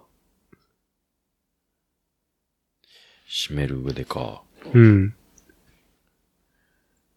まあ、ファミコン元気玉、あれは、あの、日曜、あれに、ゴールデン、劇場だっけなんだっけあれ。あの、映オ画ーのプニングのさ、アニメーションのさ、あるじゃん。ほゴールデン洋画劇場だっけう、ほずっと忘れした。う、うん。あの、いろんなジャンルのアニメーションの、あ、うんいろんなジャンルの映画のシーンをアニメーションでこう再現して、うん曲も。さ、どんどんどんどんシーンが切り替わっていく。あれはさ、ほう、僕の中であの、ちょっとファミコン元気玉みたいだなと思ってるんですけど、いろんなシーンが入れ替わり立ち替わりね。うん。あれを超えるミックスはねえぞと思ってて。うん。うん。うん。ね。ちょっとね、ファミコン元気玉をね、全然、全然忘れてる私がね、なんかぼんやりとした感想しか持てないっていうところで失礼してますけど。はい。まあ、ファミコン元気玉一回聞いてってのが最後のメッセージですか。世界へ未来へ。うん。そうね。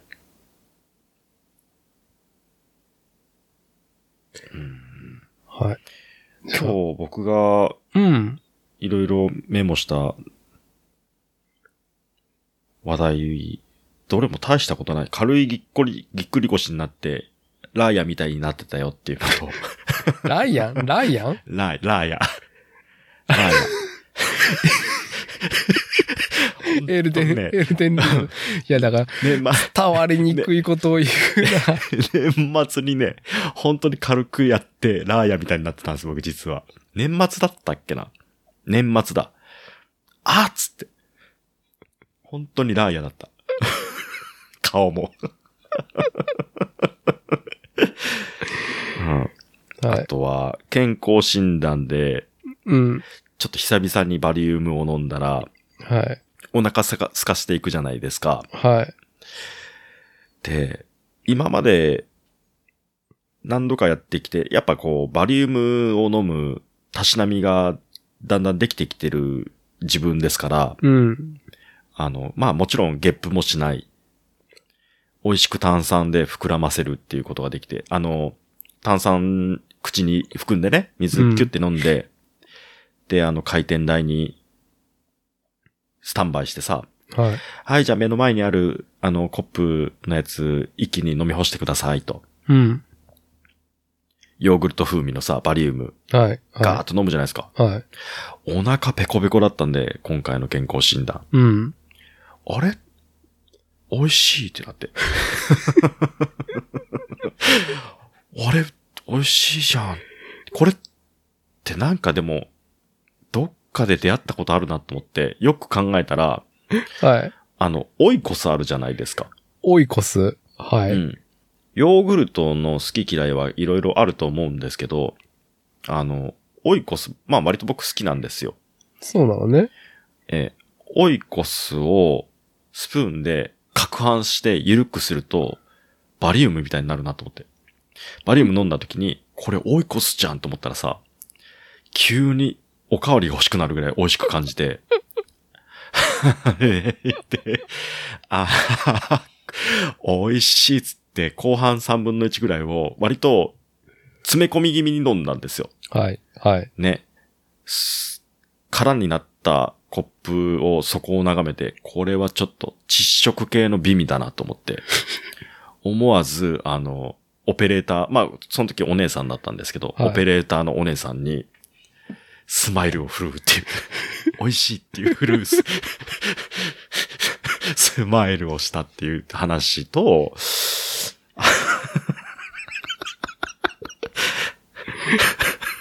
まだあるんですかもうこんなんしかな、こんなんしかなかったから、もうだから僕大してなんもないんですよ。しょうもない。で、これ、でもね、今回ね、はい。これ、ここにね、今、目の前にある白いプラモ軍。はい。はい。これ唯一ね、この、角松に関しては、はい。これね、3D プリンターなんですよ、実は。え、マジでマジで。マジでこれそう。どういう、どういう経緯でこれはね、今、しあのー仕事で、あのーんまあ、全部、全車ドラレコついてるじゃないですか。うん社外うん。向けのカメラと、はいあと車内向けのカメラと、あのーまあ、ドライブレコーダーがついていて、うん。で、特定の号車に関しては、あの、機密部署に入っていくんで、うん。まあ、つけてない号車があったんですよ。うん。うん。で、まあ、ちょっとデジタコ、あのー管理で使う、ね、デジタルタコグラフはい。がちょっと一新されて最近。はい。で、まあ、全社もつける。で、基本的にはそういう機密部署に入るやつは、うんあのー入場する前にカメラを、まあ、シールで塞ぐとか、うん。うん。そういう対応を基本的にはするんですけど、毎回毎回シール貼るのも、億劫だと。うん。だからカメラカバーを作ろうぜって話になって、うん。で、3D プリンターを、まあ、購入し、はい。まあ個人でね。はで、仕事中にずっとそれをいじって、まあカメラカバーを作ったんですよ。あ。はあ。で、まあ運転席に着座した状態で、紐を引っ張ると、車内と車外のカメラにつけたカバーがくるっとこう、カメラの視界を塞ぐっていう仕組みのものを作ったんですよ。は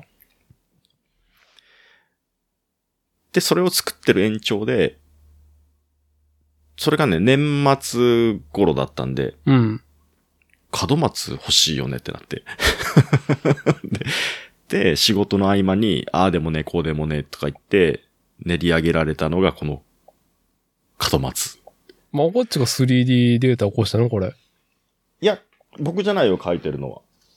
で、いろいろその、何あの、素材が、これ PLA 樹脂でできてるんですけど、うん。まあ、熱に比較的弱い。あの、ただ造形がしやすいから、まあかん、安いし、うん。あの、取り扱いがいいっていう風で、3D プリンターで造形する人って結構使ってる人が、まあ、多いと思うんですけど、はい。そうなんですね。あんまり詳しくないけど。はい。そう、車内に置くから、あの、熱って絶対高温になるじゃないですか。まあ、夏は特にね。そう。だから、まあ、ポリカーボネートか ABS がいい。だからこれでやった方がいいよって話とかもいろいろしてるんだけど、うん。家でやると臭いから嫌だっつって、まあ、その、3D プリンターで造形する人が、かたくなに拒み。なんか同僚がね。そうそうそう。だからその、PLA で作ったやつでも、これ今普通に、あの、フィラメント、こう、なんていうのかな。コイル状になった樹脂の素材があって、それを、まあうん0.2ミリとかうん。で、 こう、バーって積層式なんですけど、こう書いていく。はい。はいで、。その状態だと、まだ、完、まあ、完、完全体ではないっていうか、うんうん。熱処理、まあ、鉄と金属で言うと熱処理みたいなことをすると、うん。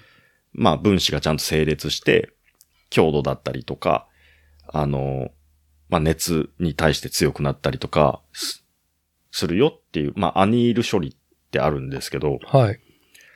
で、それをやると、ただ、まあ、何パーセントか縮んじゃうんですよね。うん。プラパンと一緒で。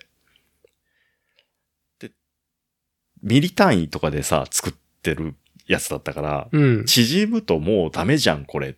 でも、熱でくたってなったらもっとダメじゃんみたいなことをいろいろやってる中でさ、うん。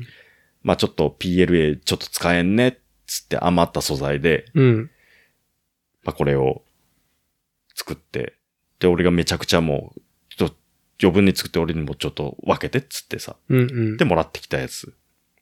で、その人がなんでそんなプリンターまで買ってそんなんやりたいっていう話になったかっていう裏側には、まあ、もともとその人、プラモデルずっとやってた人で、ああ、はい。あのー近藤科学っていううん。メーカーの、あの、ロボットがあって、二足歩行とかができる。はで、それをずーっとネチネチ仕事中に調べてたんですよ。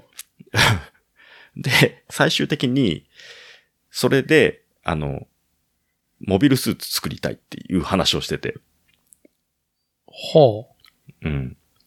すごい熱意と、ああ、あるね、あの、ロボットを操作して歩かせれるやつね。あ、そうそうそうそうそうそ高っ、16万円ぐらいするやつね。う。うん。で、それを骨格にして、で、モビルスーツのその、パーツ、各パーツの部分を、まあ、プリンターで書くっつって、うん。まあ仕事中に、もうどっちの作業してるかわかんない状態で、まあそれ、えそれザクヘッドの一部じゃねえのみたい な。いやいやいや、違う違う、これ違う仕事だからとか言いながら、斜め後ろでずっとネチネチやってる人に、うん。じゃあ余ったやつくれよっつって、うん。これ、わかりますかわ、ちょっと今。あれ、ザクの胴体でしょおコックピットでしょそれ。フロントの。そう。チェストの部分ですね。とかもまあまあ、ちょっとまあ今バラバラなんですけど、こう、すあるんごいで。すよ。今、近藤科学の二足歩行ロボットを見ながら、あなたが持っている、うん。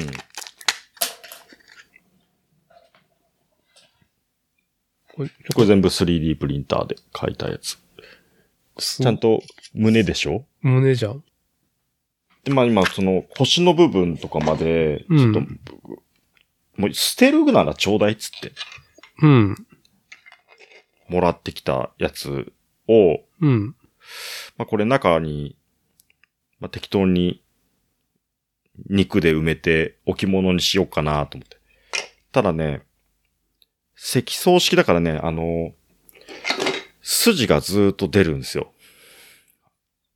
はミヨあ、ーンって積み重ねていくから、出るね。うん。そう。で、私は、最終的に、まあ、これを購入したのが今日届いたっていう。ああ、それ、ニッパーの記事になったやついや、違うわ。モデルグラフィックスで記事になったやつかそれ。なんだなっってけました私、アルティマセブン買いました。ね。ええ。削ります。いやー、削るよ、それ。うん。そう。アルティファセブン、セブン、な、な、一応、なんか、ある種商品名が。アルゴファイルのうん。アルティマセブン。ペンサンダーかペンサンダー。ペンサンダー、いいですよ。僕はプロンクソンのペンサンダーですけども。うん。はい。プロクソンのペンサンダー、僕持ってないんですけど、はい。もうそれでも十分こと足りるだろうなって思ってたんですよ。ただ、うん。縦振動が欲しいな、やっぱり、と思って。あ、そこが違うんだ。アルティマセブン、セブンって。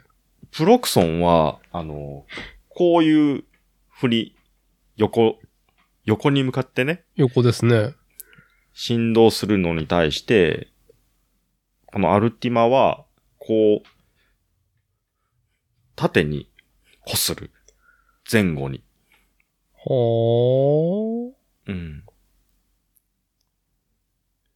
だから使う部位によっては、そのエッジを攻めやすいんだろうなっていうー。うーん。想定で、こっちを購入と。はい。